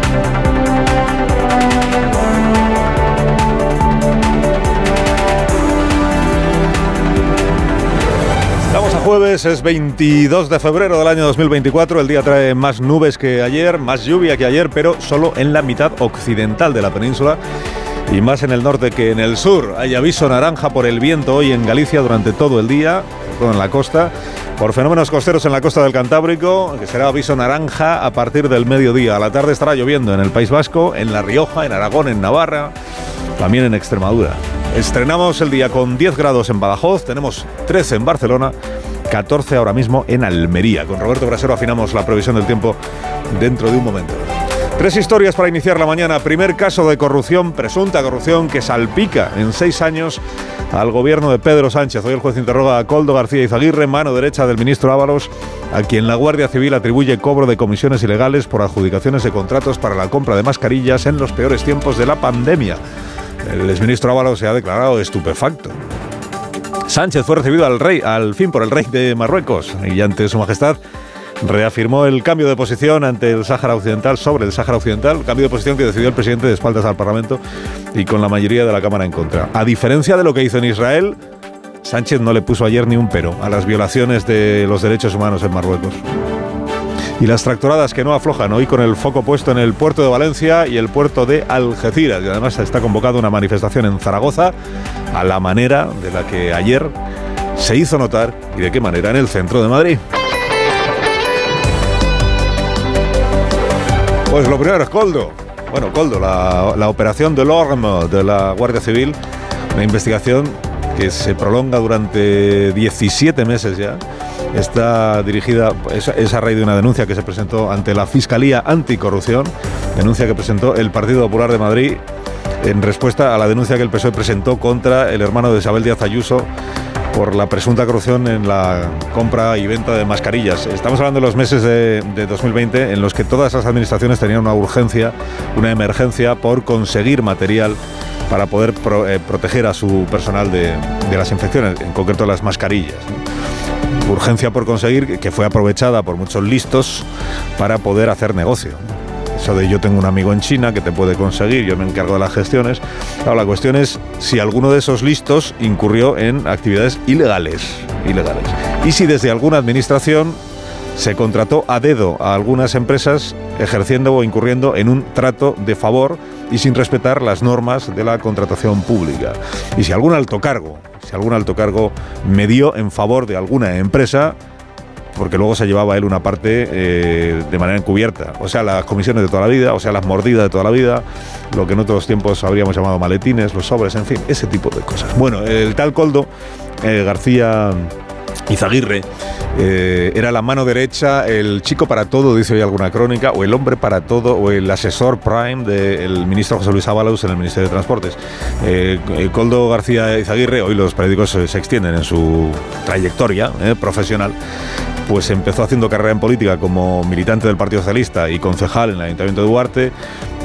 formaba parte, dicen hoy, del clan de Santos Tardán en el Partido Socialista de Navarra, cuando Santos Tardán empieza a tener un puesto de responsabilidad en el PSOE en la calle Ferraz, por debajo del secretario de organización, pero se lo trae, se lo trae o se lo lleva a Madrid, como usted prefiera. Y es en Ferraz donde el ministro Ábalos, cuando ejerce de secretario de organización, conoce a el tal Coldo y pues, pues desarrollan una relación de confianza. Y luego cuando le hacen ministro de Transportes, pues primero se lo lleva como, lo presentaba como conductor y responsable de su seguridad, después ya como asesor, asesor o asistente personal, y tan asesor acabó siendo que luego lo colocó en, en el Consejo de Administración de Renfe Mercancías. Digamos que el trato era, y esto no lo niega el ministro Ábalos, pues muy frecuente. Muy frecuente. Lo era, porque dice que ahora ya apenas tienen. Bueno, pues este Coldo García es uno de los 20 detenidos en la operación de ayer. Y hasta este momento es quien tenía un puesto más claro dentro de la administración. Por eso el asunto salpica al gobierno de Pedro Sánchez veremos en qué queda, pero salpica ya desde, este momento porque el asesor de un ministro pues siempre es una persona que desencadena pues una situación política incómoda, ¿verdad? Cuando lo detienen por un caso de presunta, de presunta corrupción. Digo, eh, es el primer caso, y esto también habrá que ponerlo en el haber del presidente Sánchez, es el primer caso en seis años que salpica de esta manera, el Tito Berni era otra cosa, que salpica de esta manera al gobierno de España. ¿En qué medida? Pues habrá que verlo, porque están eh, puestos bajo, bajo sospecha o, sobre, o con el foco de los investigadores todas las contrataciones, y no son solo de empresas dependientes del Ministerio de Transportes. Hay también una adjudicación del Ministerio del Interior. Secretario de Estado de Seguridad fue ayer interrogado por el juez en calidad de testigo para que confirmara que a él quien le recomienda que contrate a esa empresa y no a otra, pues es el, Ministerio de Transportes o el tal Coldo, y afecta también al gobierno de Baleares y al gobierno de Canarias, que también hicieron eh, adjudicaciones o contrataciones de mascarillas con esta empresa en cuestión. Está por ver si en términos eh, legales, regulares o en términos sospechosos de incurrir en corrupción. Al frente del gobierno de Baleares no significa que estuviera al tanto ni que gestionara ella directamente los contratos, claro, pero todo esto habrá que investigarlo. Al frente del gobierno de Baleares estaba Francina Armengol, hoy presidenta del Congreso, al frente del gobierno de Canarias estaba Ángel Víctor Torres, hoy ministro de Política Territorial del Gobierno de España. Y todo eso es lo que convierte este caso pues, en un caso políticamente, eh, digamos, muy goloso para la oposición, muy incómodo para quien está en el gobierno. Ya nos ha contado Juan de Dios Colmenero, luego se lo recordaré, que en el viaje de regreso de Marruecos a España, el presidente Sánchez, en conversación con periodistas, digamos que los periodistas le han visto eh, francamente incómodo con esta y que por supuesto este clásico del periodismo que expone usted la mano en el fuego por Ábalos, no sé si alguien se lo planteará alguna vez a Sánchez, pero no parece que vaya a poner la mano en el fuego por nadie, por nadie. Bueno, ¿y Ábalos qué dice? Pues que está perplejo, que está estupefacto, que Ábalos es colaborador de un programa de televisión, además de diputado y presidente de una comisión parlamentaria, colaborador del programa de Risto Mejide en, Cuatro, y ayer, claro, pues hablaron de este asunto. Y el ministro contó eh, que en efecto, hombre, mucha gente siempre le, bueno, mucha gente, alguna gente le dijo cuando estaba en el ministerio, cuidado con, cuidado con, cuidado, pero que esto te lo dice tanta gente y de tanta gente que al final pues nunca sabes lo que hay y lo que no hay. ¿Sobre él te advirtieron, yo sí siempre o soy una persona, primero, que confía mucho. ¿Pero te advirtieron sobre él? Bueno, de él y de otros. Sí, pero te advirtieron sobre él. Sí. Sí, pero en el sentido de cosas que a alguno le puede llamar la atención. Sí. Lo que ha llamado la atención a los investigadores, y esto parece que es un indicio bastante claro, sólido de lo que puede haber ahí, lo que ha llamado la atención es que el eh, Coldo García Aguirre, eh, Izaguirre y su esposa se compran año 2020 dos pisos en Benidorm, uno en el mes de septiembre, otro en el mes de octubre. Año 2020 es cuando los contratos de las mascarillas. Luego, eh, dos años después, se, compran tres terrenos, creo que son tres, tres terrenos también en la misma provincia. Digamos que es un patrimonio inmobiliario en tan poco tiempo que hace sospechar que los ingresos no son los que estaban declarados, es decir, que venía dinero por, otras vías. ¿Qué vías? Pues posiblemente o presuntamente las mordidas. Esto choca con lo que ayer contó también Ábalos en el programa de televisión, que dijo que habló hace dos semanas con el tal Coldo, con el que ya no tiene mayor relación, pero que habló, o sea, con qué motivo, y que le encontró pues en una situación económicamente apurada. apurada.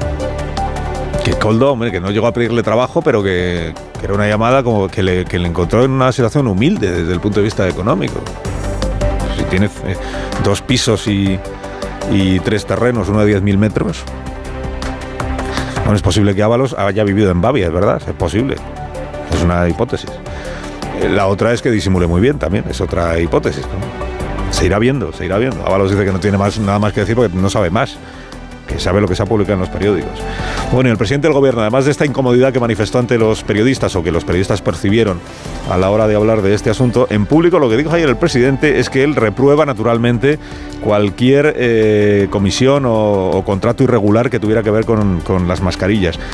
Y aprovechó el presidente para recordar lo del hermano de Díaz Ayuso, que es como un caso que a él no se le olvida. maledicencias. ¿no? Me, me llama la atención que sean tan celosos cuando quiero recordar ¿no? que el señor Feijó pues, se aupó a la presidencia del Partido Popular eh, después de una denuncia del anterior líder del Partido Popular sobre un caso de corrupción de la presidenta de la Comunidad de Madrid, de su hermano en concreto, que no ha sido sin duda alguna ni investigado ni tampoco recriminado por parte de la actual dirección del Partido Popular. Inmediatamente le recuerdo Isabel Díaz Ayuso, y es verdad, que el caso fue investigado por la Fiscalía Anticorrupción, que no encontró indicios para seguir adelante, y por la Fiscalía Europea, que fue la última gran esperanza del Partido Socialista a ver si quedaba en algo, y tampoco la Fiscalía Europea. O sea que está archivado por dos fiscalías. Investigarse se investigó en fiscalía, archivarse se archivó. Dice, la dirección actual no le ha recriminado nada, ¿qué le va a recriminar si está archivado? Se- Se supone que es que no había corrupción. Aunque el presidente siga como gota malaya cada vez que habla de este asunto, y le gusta recordar el asunto, siga como gota malaya diciendo que Isabel Díaz Ayuso estaba incursa en un asunto de corrupción. Luego son los demás los que te insultan y no sé qué. Bueno, al presidente le pilló todo esto pues en Marruecos, después de que el rey Mohamed VI accediera a verle, que debía ser una, una invitación del rey que, que caducaba ayer, porque fue rapidísimo lo del viaje oficial. Se anuncia el día anterior, se hace ayer, y ya se dice, a ver si es que si hubiera ido hoy ya no le recibía el rey Mohamed.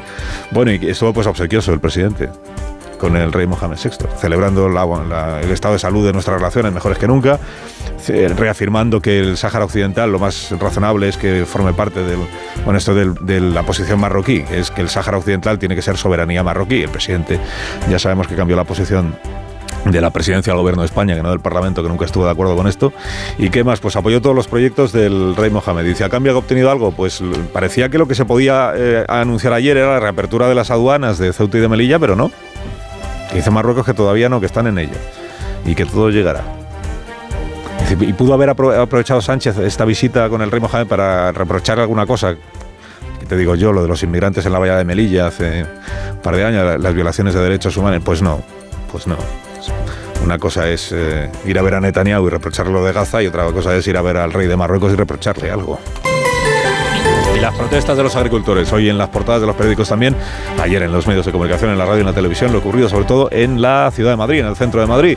Pero hoy siguen, hoy siguen. Tenemos eh, anunciadas tractoradas en los puertos de Valencia, en el puerto de Algeciras, manifestación en Zaragoza, convocan las tres principales organizaciones agrarias, la Saja, la COAG y la UPA. La de ayer estaba la de Madrid convocada por la Unión de Uniones, que es la que rechaza los acuerdos que están perfilando el gobierno y las organizaciones agrarias. Y por eso advierten de que pueden repetir lo que se vivió en la capital ayer, donde 4.000 agricultores se concentraron, como vimos, en la glorieta de Atocha. Alsina en Onda Cero.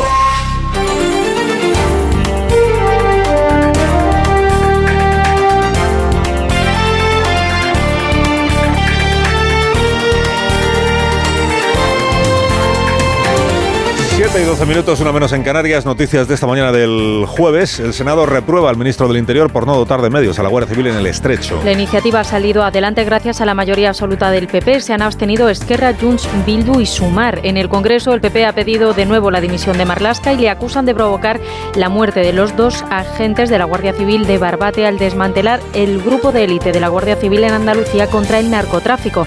Ana Vázquez, diputada del PP, y Fernando Grande Marlasca. No es de recibo que siga sin aclarar por qué disolvió la OCOM, si es por la presión de Marruecos, si es por ahorrar dinero o lo peor, por manipular pruebas en contra de ellos. No merece usted condecorar a los muertos cuando ha abandonado a su suerte a los vivos. Están utilizando la tragedia para mentir y sacar rédito político. Bruselas pide a los socios europeos que aceleren la ejecución de los fondos de recuperación porque no habrá más prórrogas. Los países tienen hasta 2026 para implementar sus reformas e inversiones ligadas al desembolso del plan Next Generation. Solo se han desembolsado 225.000 de los 800.000 millones de euros del programa para hacer frente a la crisis por la pandemia. La Unión Europea estima que el plan elevará el PIB de España un 3,5%, muy por encima del impacto del 1,4% previsto en el territorio comunitario.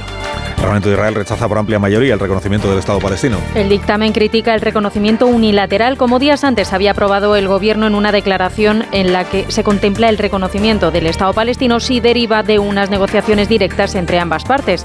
Desde el gobierno de Israel, Benny Gantz ha dicho que hay avances en un nuevo acuerdo de intercambio de rehenes, pero que si no regresan antes del comienzo del Ramadán, el mes que viene comenzará una ofensiva terrestre en Rafah. Y el gobierno acuerda reducir los vuelos cuando haya alternativa de tren de menos de dos horas y media. O cuando no estén conectados con aeropuertos que enlacen con rutas internacionales. PSOE y Sumar han pactado una enmienda transaccional al debatir una proposición no de ley de la formación de Yolanda Díaz. El PSOE avisa de que la restricción de vuelos cortos no se hará si afecta negativamente al turismo. En Onda Cero, más de uno. ¿Qué tal, vecino? Oye, al final te has puesto la alarma que te recomendé. Sí, la de Securitas Direct. La verdad, es que es fácil que puedan colarse al jardín saltando la valla. Y mira, no estábamos tranquilos. Lo sé. Yo tuve esa misma sensación cuando me vine a vivir aquí. Protege tu hogar frente a robos y ocupaciones con la alarma de Securitas Direct. Llama ahora al 900-272-272. Recuerda, 900-272-272. 7 y cuarto, una menos en Canarias, previsión del tiempo para este día con Roberto Brasero. Buenos días, Roberto. Hola, Carlos. Muy buenos días y buenos días a todos. Pues mira, el tiempo tiene hoy nombre de serie, Retorno al invierno.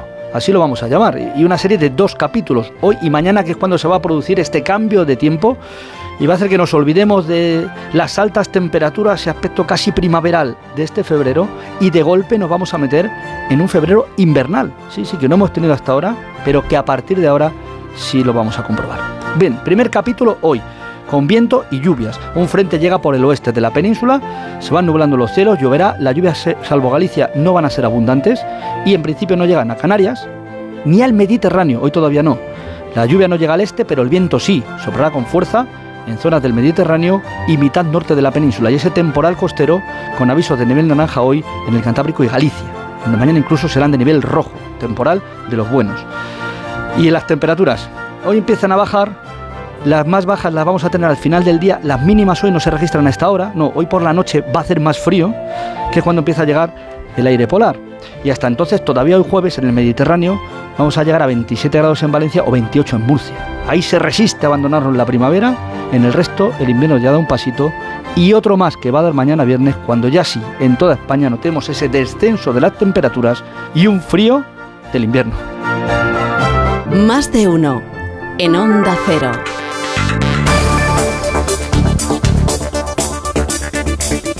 Dani Alves comparece hoy ante la audiencia de Barcelona para que le sea comunicada la sentencia eh, del juicio por agresión sexual. Onda Cero Barcelona, Gabriel Figueredo, buenos días. Buenos días. Está previsto que un furgón policial lleve a Dani Alves desde Brians hasta la audiencia de Barcelona, donde está citado a las diez y media de la mañana para conocer la sentencia. La Fiscalía pide nueve años de cárcel para el internacional brasileño, al que acusa de violar a una joven de 23 años en el baño de un reservado de una discoteca de Barcelona la noche del 30 de diciembre de 2022. La acusación particular que representa a la víctima solicita 12 años de cárcel y la misma indemnización que la Fiscalía, de 150.000 euros. Los medios de comunicación no podrán entrar en la vista en la que también se resolverá la petición de libertad provisional que pidió la abogada del futbolista al terminar el juicio que se celebró a principios de este mes. Y Teresa Rivera, la vicepresidenta, y con Juanma Moreno por el asunto de Doñana, Onda Cero Sevilla, marcha con... Haber dejado atrás la polémica que había motivado la preocupación de la ministra Teresa Rivera hará que la reunión que mantendrá hoy en Sevilla con el presidente de la Junta, Juanma Moreno, se mantenga en un buen clima de trabajo. Y es que la Junta de Andalucía y el Gobierno Central han llegado a un acuerdo para modificar el polémico artículo del Decreto Autonómico de Simplificación Administrativa sobre suelos forestales y su reconversión a cultivos, con una nueva redacción que limitará los casos en los que se pueda llevar a cabo. Además de este polémico tema, en la reunión se abordarán soluciones al problema de la grave sequía que afecta a la comunidad autónoma y las posibles infraestructuras hidráulicas para paliarla. Primer comentario de la mañana en este programa con Marta García ayer. Buenos días, Marta. Buenos días, Carlos. Una de las enormes ventajas que tiene ser exministro es que ya no puedes dimitir, ya no pueden pedirte que dimitas. Eso que se va a ahorrar el exministro Ábalos ahora que no sabemos cuánto va a salpicarle el caso de corrupción que acaba de destaparse en el corazón de su ministerio y que pringa, y mucho, a su mano derecha. De momento están detenidos su asesor de cabecera, Coldo García, y su mujer, por el presunto cobro de decenas de millones de euros en comisiones ilegales por la compra de mascarillas en lo peor de la pandemia. Coldo García no era un simple asesor, tenía mucho peso. Era la sombra de Ábalos y ahora está la sombra. La trama es una bomba de racimo. Salpica a Adif, a Puertos del Estado y al Ministerio del Interior, que también hizo adjudicaciones. Ah, y a los gobiernos de Canarias y Baleares de entonces, que también contrataron con la empresa sospechosa cuando los presidían Ángel Víctor Torres y Francina Almergón, que de presidenta autonómica ya no podrá dimitir, pero ahora es nada menos que presidenta del Congreso. De momento es todo presunto, una presunción que lo está poniendo todo perdido de sospechas. A Ábalos no se le podrá exigir que dimita, hace más de dos años que no está en el cargo, pero sí que dé explicaciones, muchas explicaciones. También las tiene que dar el presidente del gobierno, que ha dicho que la destitución de Ábalos no tuvo nada que ver con sospechas de ninguna irregularidad, más que como explicaciones eso cuenta como echar balones fuera, ministros fuera. Sánchez siempre ha presumido que el suyo era un gobierno limpio de escándalos de corrupción. Era el que hizo dimitir a una ministra con menos de 100 días en el cargo por un copia-pega en un trabajo de máster, ahora tiene la prueba de fuego para demostrar si realmente colabora en una investigación de corrupción con total transparencia. Y no solo hay que investigar responsabilidades penales, también las políticas. Moraleja, Marta. A Ábalos ya no se le pueden pedir dimisiones, pero debe muchísimas explicaciones. Son las 7 y 20, son las 6 y 20 minutos en Canarias. Esto es Onda Cero.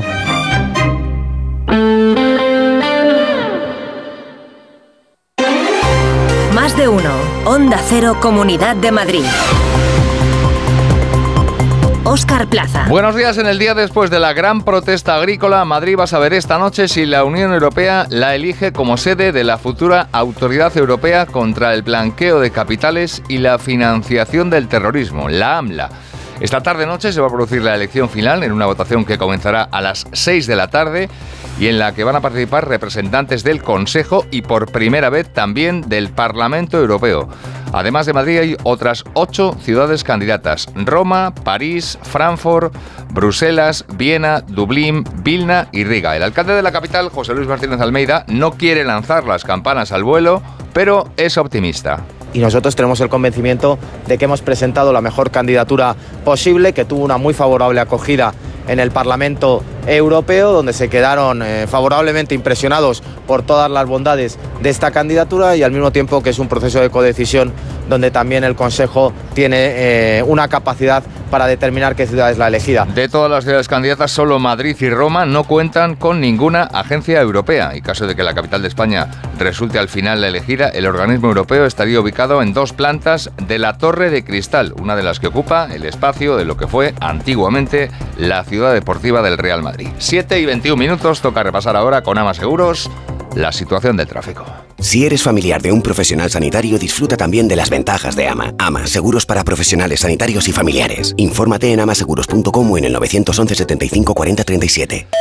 Vamos a ver en primer lugar cómo está el panorama a esta hora en las autovías y en las carreteras de circunvalación madrileñas. DGT, Patricia Arriaga, buenos días. ¿Qué tal? Muy buenos días, Óscar. Pues comienza a complicarse las entradas a Madrid. Destacamos la 2 a la altura de Torrejón de Ardoz, a Cuatro Pinto y la M607, la carretera de Colmenar, precisamente en Colmenar Viejo. Intensa además la M40 en Vallecas y Cuslada, sentido 2, pero también en Pozuelo, Valdemarín y túneles del Pardo y Monte Carmelo en dirección a 1. ¿Cómo están las cosas en las calles de la capital y en la M30? Pantallas, Jesús Matsuki, buenos días. Muy buenos días, situación muy tranquila a esta hora en la ciudad, algo más de intensidad el M30 entre la avenida del Mediterráneo y el puente de ventas, se circula en sentido norte y los accesos de momento la bastante fluida, no hay dificultades, en principio a esta hora los niveles de circulación son muy bajos.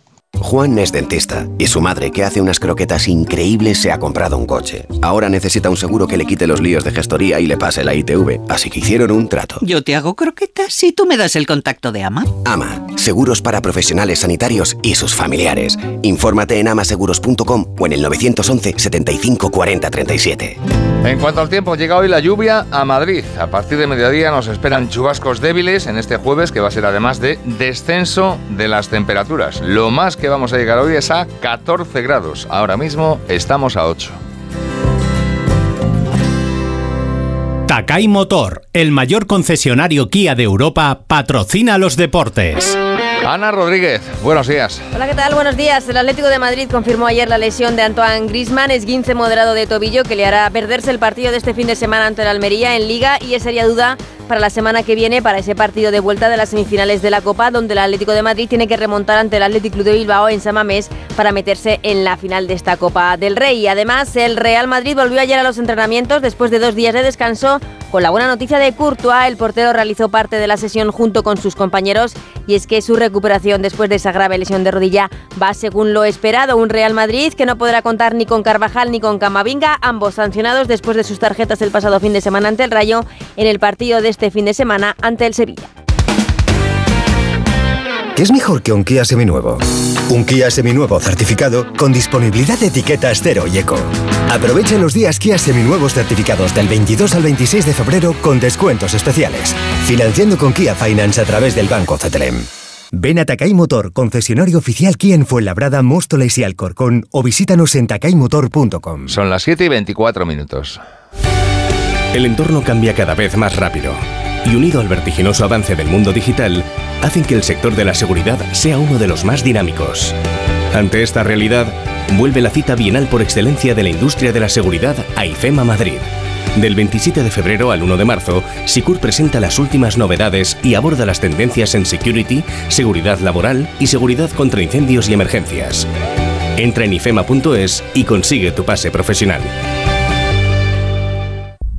Ay, José Luis, menos mal que somos peces, porque mira cómo está el salón de humedad. Bah, cuatro manchitas de mono. ¿Cuatro manchitas? Si hay más humedad que en nuestra pecera. Si no quieres que tu casa parezca una pecera, entra en novanor.es. Novanor, tu especialista en humedades. Novanor. Porque buscas lo mejor. Smartick no solo es un método de matemáticas, también tenemos lectura, programación, pensamiento crítico y ajedrez. Smartick, la solución para tus hijos. Smartick, 15 minutos y listo. Entra en smartick.com y pruébalo gratis. Cambiar la bañera por un plato de ducha, reformar el baño completo. El caso es que meterse en obras da mucha pereza. Deje a un lado la pereza y acuda a Duchamanía. Sus profesionales realizan la reforma completa del baño o cambian la bañera por un plato de ducha, con rapidez, limpieza y empleando los mejores materiales. Todo a los mejores precios. Exposición en Paseo del Molino 6 y en calle Cabanilles 39, 91 468 4907 y duchamanía.es.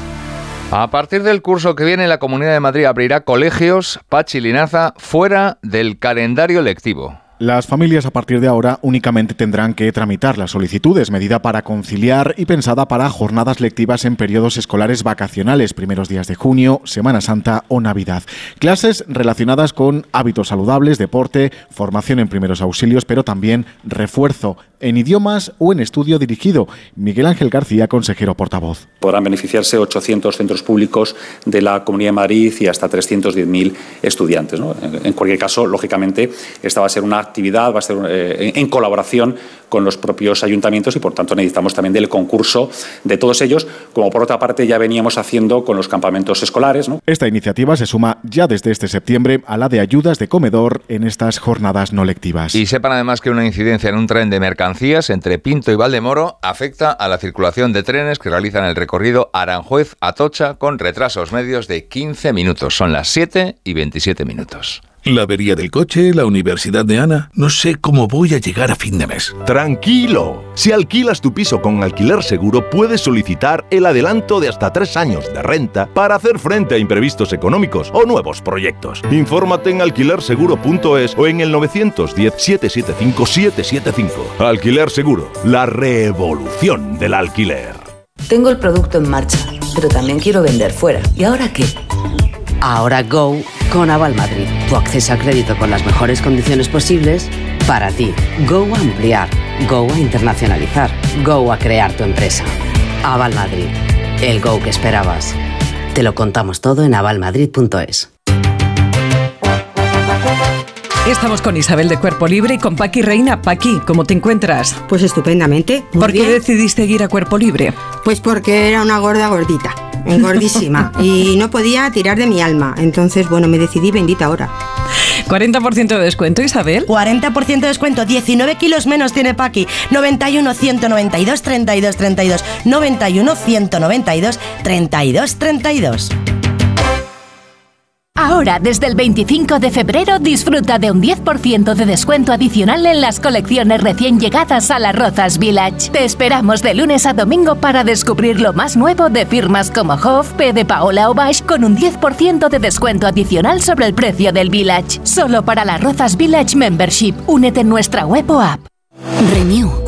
Descubre Renew, una amplia gama de vehículos de ocasión para todas tus necesidades. Elige entre eléctricos, híbridos de gasolina o diésel, reacondicionados y certificados. Llévate tu vehículo de segunda mano totalmente revisado y aprovecha la garantía Renew. Además, tasamos tu coche actual y financiamos el que compres. Descubre los vehículos de ocasión en es.renew.auto. Y además este mes con condiciones especiales en tu concesionario Renault y Dacia de la Comunidad de Madrid. Las protestas del mundo rural y la situación de las residencias van a marcar este jueves el Pleno de la Asamblea de Madrid, que contará además como telón de fondo con, con el resultado de las elecciones gallegas del pasado domingo. En el caso de las residencias van a estar presentes desde el inicio del Pleno, ya que va a comenzar este con un minuto de silencio en recuerdo de las tres fallecidas en la residencia de Abaca tras un incendio desatado el pasado fin de semana. Y el sector de la automoción destacamos que Estelantis en la planta de Villaverde ha decidido dar un paso más, re- eliminando el turno de tarde entre el lunes 25 de marzo y el 5 de mayo. Esto es Onda Cero. Siguen en más de uno. Siguen con Alsina.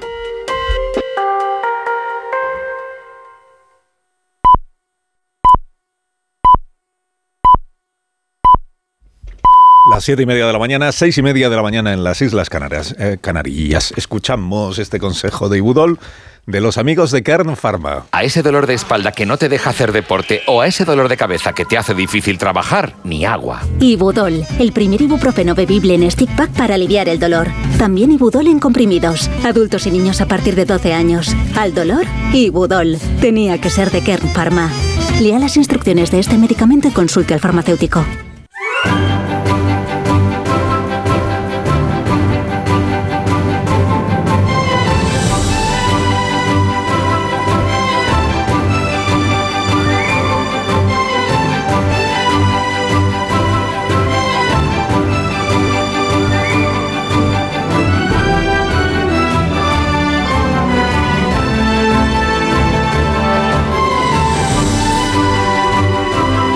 Estrenando la mañana del 22 de febrero, que es víspera de 23F. ¿Qué, revelaciones se producirán mañana sobre el golpe de Estado? Del año 81, que siempre que llega el aniversario siempre aparece algún elemento, ¿verdad? Novedoso, nuevo, o alguna, algo que nos queda por saber. Bueno, eh, previsión de temperaturas para este día, que es víspera del 23F. La más alta la vamos a disfrutar hoy en Murcia y va a ser de 28 grados. En Valencia y en Castellón esperamos 27. Girona, Tenerife llegaremos a los 24. En Barcelona, en Bilbao, en Huelva y en Ceuta 21 grados para hoy. Oviedo, Urense, Logroño llegaremos a los 18. En Cáceres, en Huesca y en Zamora serán 16.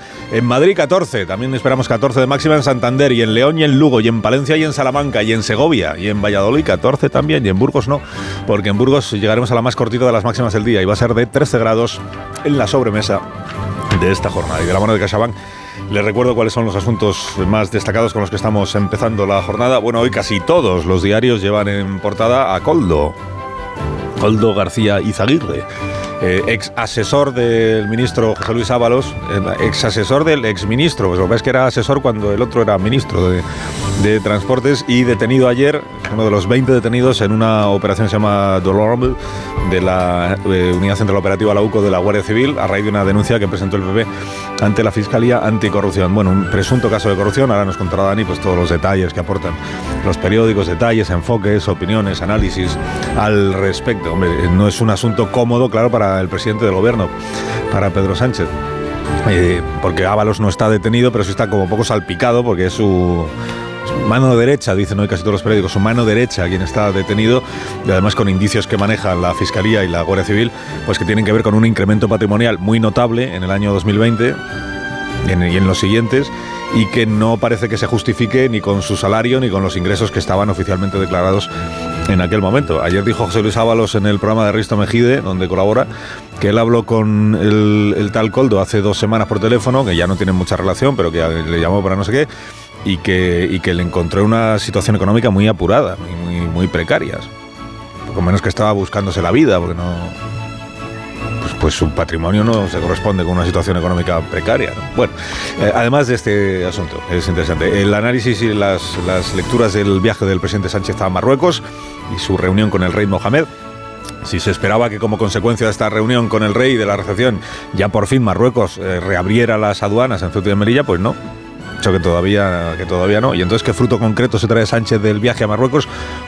Pues, pues concreto, concreto, entiéndame, ninguno. Ninguno. Y luego tenemos lo del caso del Tsunami Democratic, eh, que dice hoy el diario El País que el juez García Castellón cometió un error y que a raíz de ese error igual se va al traste todo el caso del Tsunami Democratic. ¿Qué error? Pues un error en la fecha, eh, que firma la prórroga que empieza el 29 de julio del año 21, creo recordar, la firma el día siguiente, que es el día, bueno, le pone como fecha el día 30 pero que luego en la firma electrónica corresponde al 2 de agosto y que eh, la, la cuestión, y, y por aquí viene lo relevante, que hay tres de los imputados cuyas defensas se agarran a eso para pedir que la prórroga del caso Tsunami fuera anulada o sea anulada y por tanto todo el caso Tsunami quede anulado. Dice, a ver si por aquí conseguimos que finalmente Puigdemont no sea imputado por un presunto delito de terrorismo en el Tribunal Supremo. En CaixaBank sabemos lo importante que es tener a alguien cerca, en la isla más remota del mundo y aquí, cerca de ti. Por eso estamos presentes en más de 2.000 municipios para promover la economía rural. Impulsamos el empleo de los jóvenes con la formación profesional dual y apoyamos a los emprendedores con más de 100.000 microcréditos al año. CaixaBank, tú y yo, nosotros. Se levantan mucho antes de que salga el sol. Son la primera luz en la oscuridad. La antorcha que abre camino al nuevo día. Están comprometidos con la información. Son la España que madruga.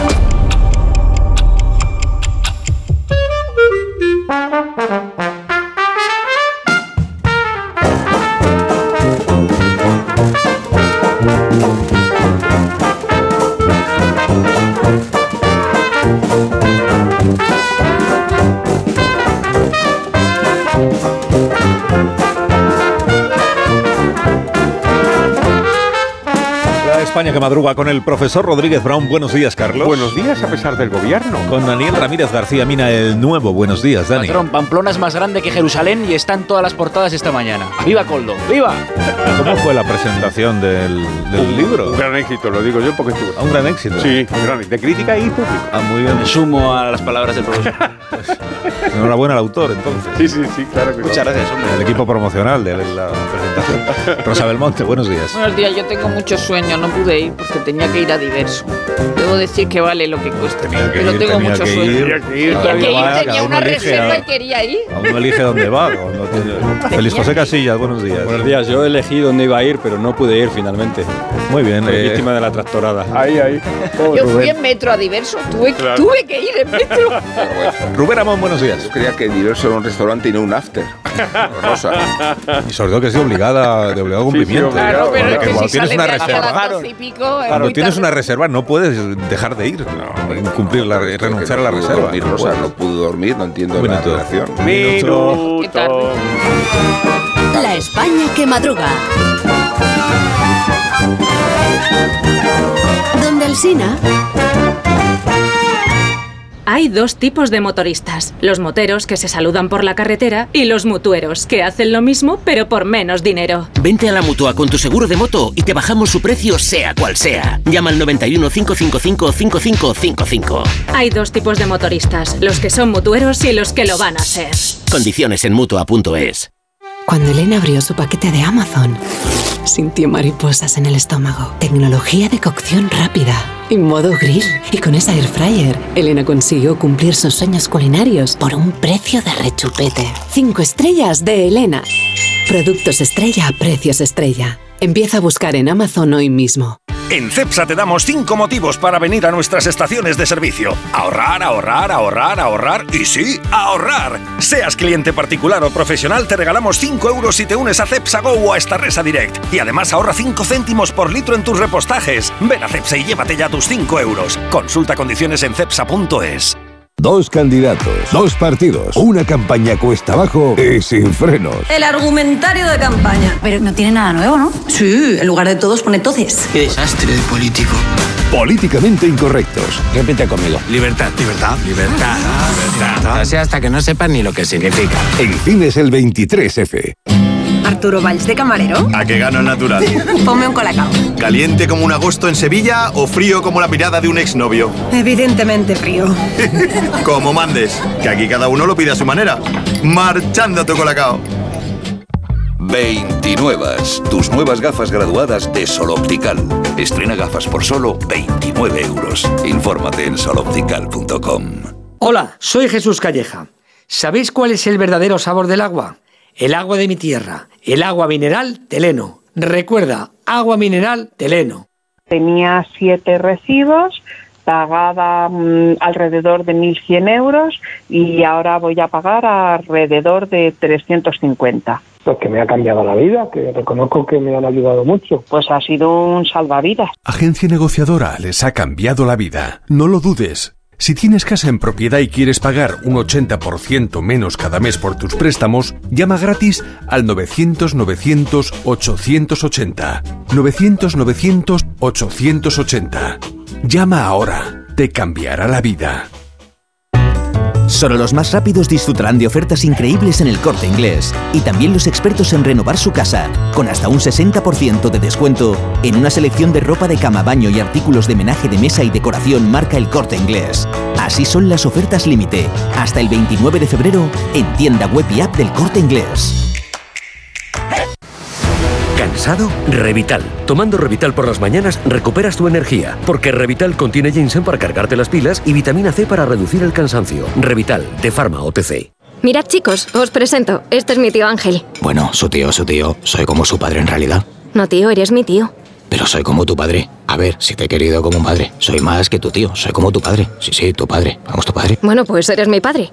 Por 17 millones de euros uno se hace padre de quien sea. Ya está a la venta el cupón del Extra Día del Padre de la ONCE. El 19 de marzo, 17 millones de euros. Extra Día del Padre de la ONCE. Ahora cualquiera quiere ser padre. A todos los que jugáis a la 11, bien jugado. Juega responsablemente y solo si eres mayor de edad. ¿Qué tal, vecino? Oye, al final te has puesto la alarma que te recomendé. Sí, la de Securitas Direct. La verdad, es que es fácil que puedan colarse al jardín saltando la valla. Y mira, no estábamos tranquilos. Lo sé. Yo tuve esa misma sensación cuando me vine a vivir aquí. Protege tu hogar frente a robos y ocupaciones con la alarma de Securitas Direct. Llama ahora al 900-272-272. Recuerda, 900-272-272. Estoy buscando unos neumáticos casual, con un look de entretiempo y tal, para la playa, la nieve, la lluvia, vamos, para todo el año. Si lo que quieres es algo que agarre con todo, los neumáticos cuatro estaciones son tendencia. Aprovecha el 2x1 de Peugeot Service con las mejores marcas y triunfa en cualquier pasarela, est- esto carretera. Condiciones en peugeot.es. Más de uno en Onda Cero. Donde el Sina.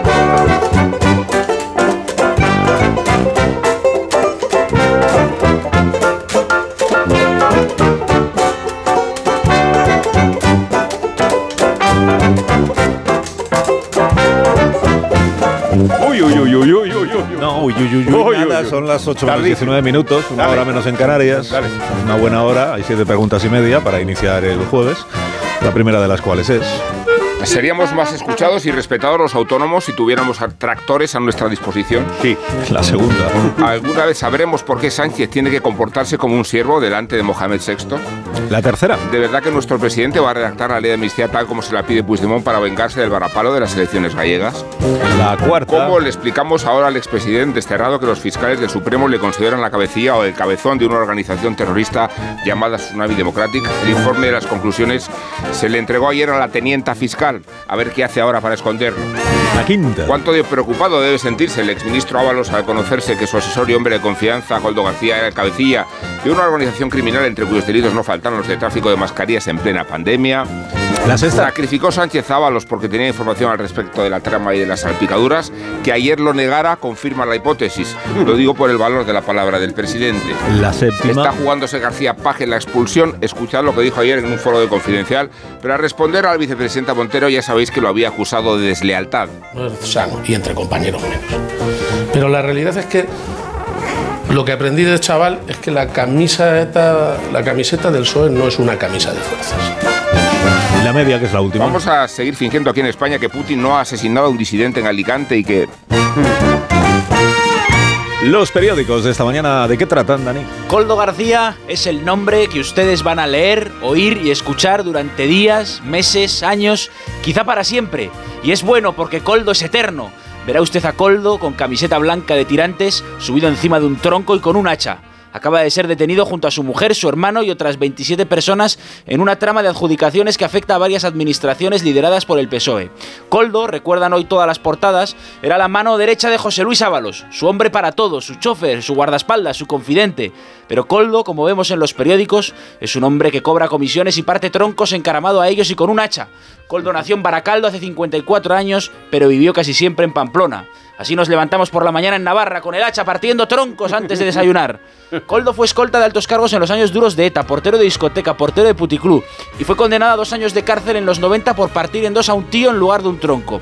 Llegada la era Sánchez, Ábalos fichó a Coldo por mediación de Santos Cerdán. Logrado el poder, Coldo acabó de consejero de Renfe y su mujer de secretaria del ministerio. El hecho, antes de contar cómo lo enfoca cada periódico, es este. En plena pandemia, Coldo García, según sospechan los investigadores, aprovechó sus contactos para adjudicar contratos de venta de mascarillas y cobrar comisiones ilegales que luego blanqueaba.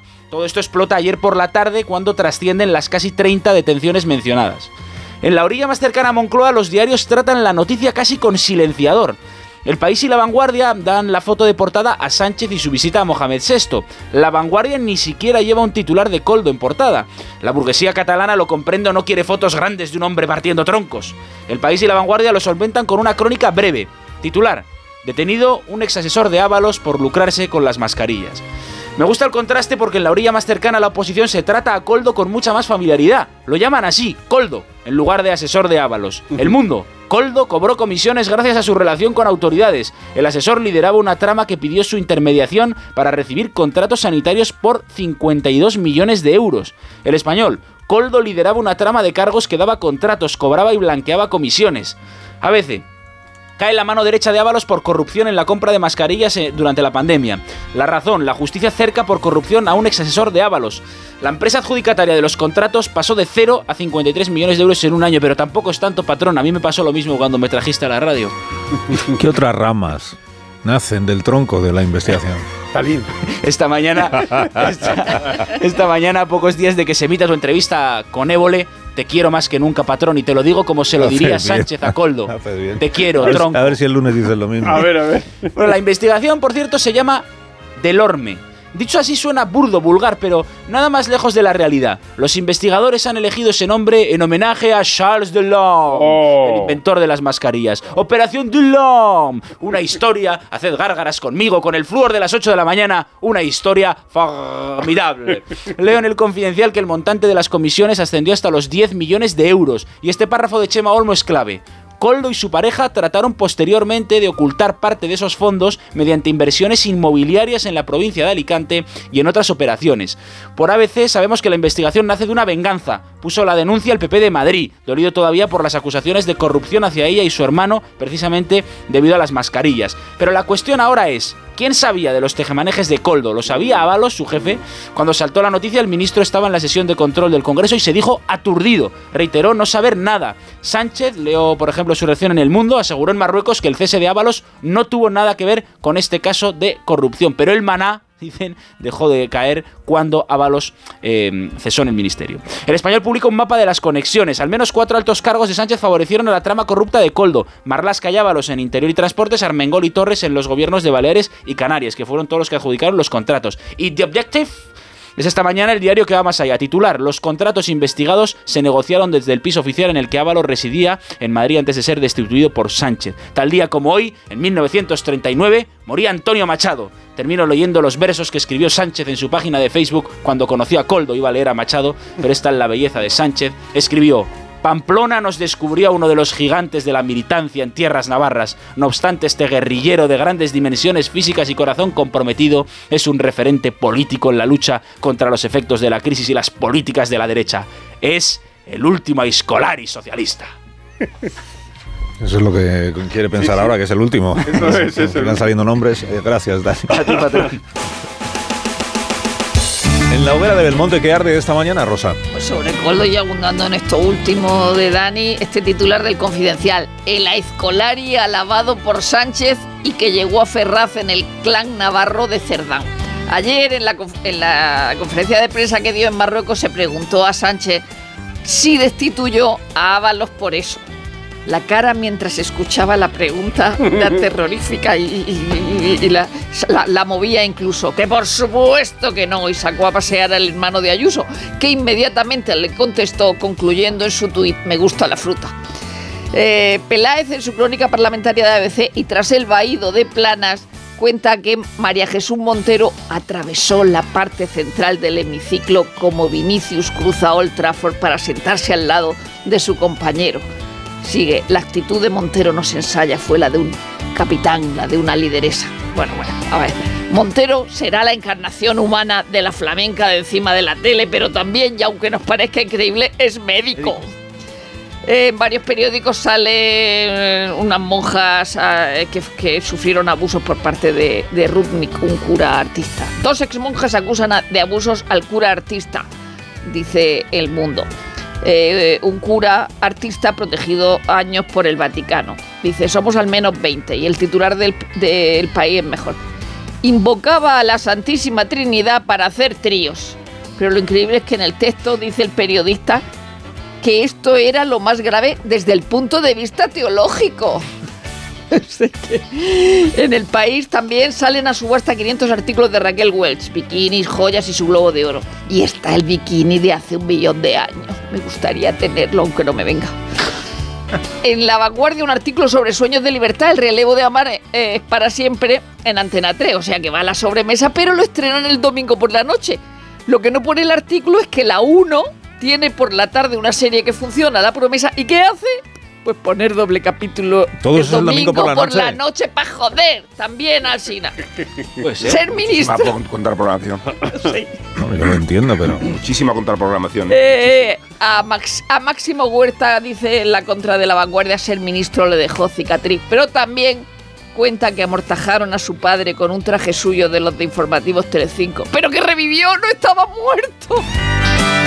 Ahora el despertar liberal de Carlos Rodríguez van con estas noticias de empresa profesor. Ya misma expansión. Puig va a captar 3.000 millones en la salida a bolsa. Bankinter aumenta un 51% el dividendo. Iberdrola busca socio para sus planes eólicos en el Báltico. Cinco días. IAG ultima la nueva cúpula de Iberia, Vueling y Level con ejecutivos de la Casa del Economista. Los depósitos para el cliente de banca privada bajan el 3%. 12 autonomías, 12 no tienen impuestos de sucesiones ni de donaciones. No son todas del PP. A entera Sánchez. Sale un informe del Instituto Juan de Mariana, uno de los países de Europa con más subida de la presión fiscal. España, usted, señora, vamos a la prensa económica internacional, dice el Wall Street Journal. Bueno, el Nikkei, 34 años, ha recuperado el máximo. La mitad de los graduados universitarios trabajan en empleos donde su titulación no es necesaria. Esto es en Estados Unidos, en otros países también. ¿De qué se habla? Sobre todo de Nvidia, por los grandes resultados que ha tenido. Dice la columna Lex del Financial Times. ¿Qué pasa? Pues que la demanda de los chips de inteligencia artificial está superando claramente la oferta. La viñeta económica de hoy, ¿cuál es, profesor? Buenísima, Esteban es la razón. Un hombre lee un manifiesto y dice, los intelectuales estamos con Sánchez hasta las últimas incongruencias. La actualidad del deporte nos la trae Félix José Casillas. Y con las conclusiones del viaje del Barça a Nápoles, Xavi no pudo arrancar el compromiso definitivo para pasar a cuartos de final. El equipo azulgrana sigue mostrando cuestiones técnicas sin resolver que le impiden ganar partidos como el de anoche en el que fue superior al equipo italiano, ni el gol de Lewandowski, el polaco que pasa por el mejor momento de la temporada en su relación con la portería rival, ni el cambio de posición de algunos de sus jugadores para asegurar la defensa evitaron que el Nápoles marcara en el único balón que fue entre los tres palos azulgranas. Estupefacto pero no incómodo, estupefacto al leer la información que Marca incluye en las páginas del Real Madrid y que tiene que ver con colchones, la recuperación y el descanso que algunos jugadores blancos han encontrado en un colchón que fabrica una empresa que ya trabajó con el Titanic y el Queen Mary. Estupefacto porque el modelo más solicitado cuesta 55.000 euros. Y del caso Mbappé cuentas que la clave para el acuerdo con el club blanco está en los derechos de imagen y que el Real Madrid, habitual del 50-50, dejaría el 80 para el futbolista francés. La chucherada. Los aficionados alemanes han ganado el pulso a la Bundesliga. El lanzamiento de chuches y monedas de chocolate que obligaron a parar los partidos han detenido la entrada de un inversor extranjero para impulsar los derechos televisivos. Competición, el Betis juega esta tarde en Zagreb de remontar el, eh, al Dinamo el 1-0 de la ida si quiere ser equipo de octavos de la Conference. No son para tanto las lesiones de tobillo de Griezmann y de Alcaraz. El francés del Atleti no está descartado para la semana que viene en San Mamés. El murciano dice que estará para jugar contra Nadal en Las Vegas el día 3 de marzo. Y vuelve Ricky Rubio a las pistas de baloncesto esta tarde en Zaragoza con la selección y en los entrenamientos de pretemporada de la Fórmula 1. O sorpresa, dominio de Max Verstappen. El titular de marca es Max de lo mismo. Seis minutos y son las 8 de la mañana. ¿De verdad? En seis minutos las 7 en Canarias. Muy interesante. Ahora seguimos. Bueno.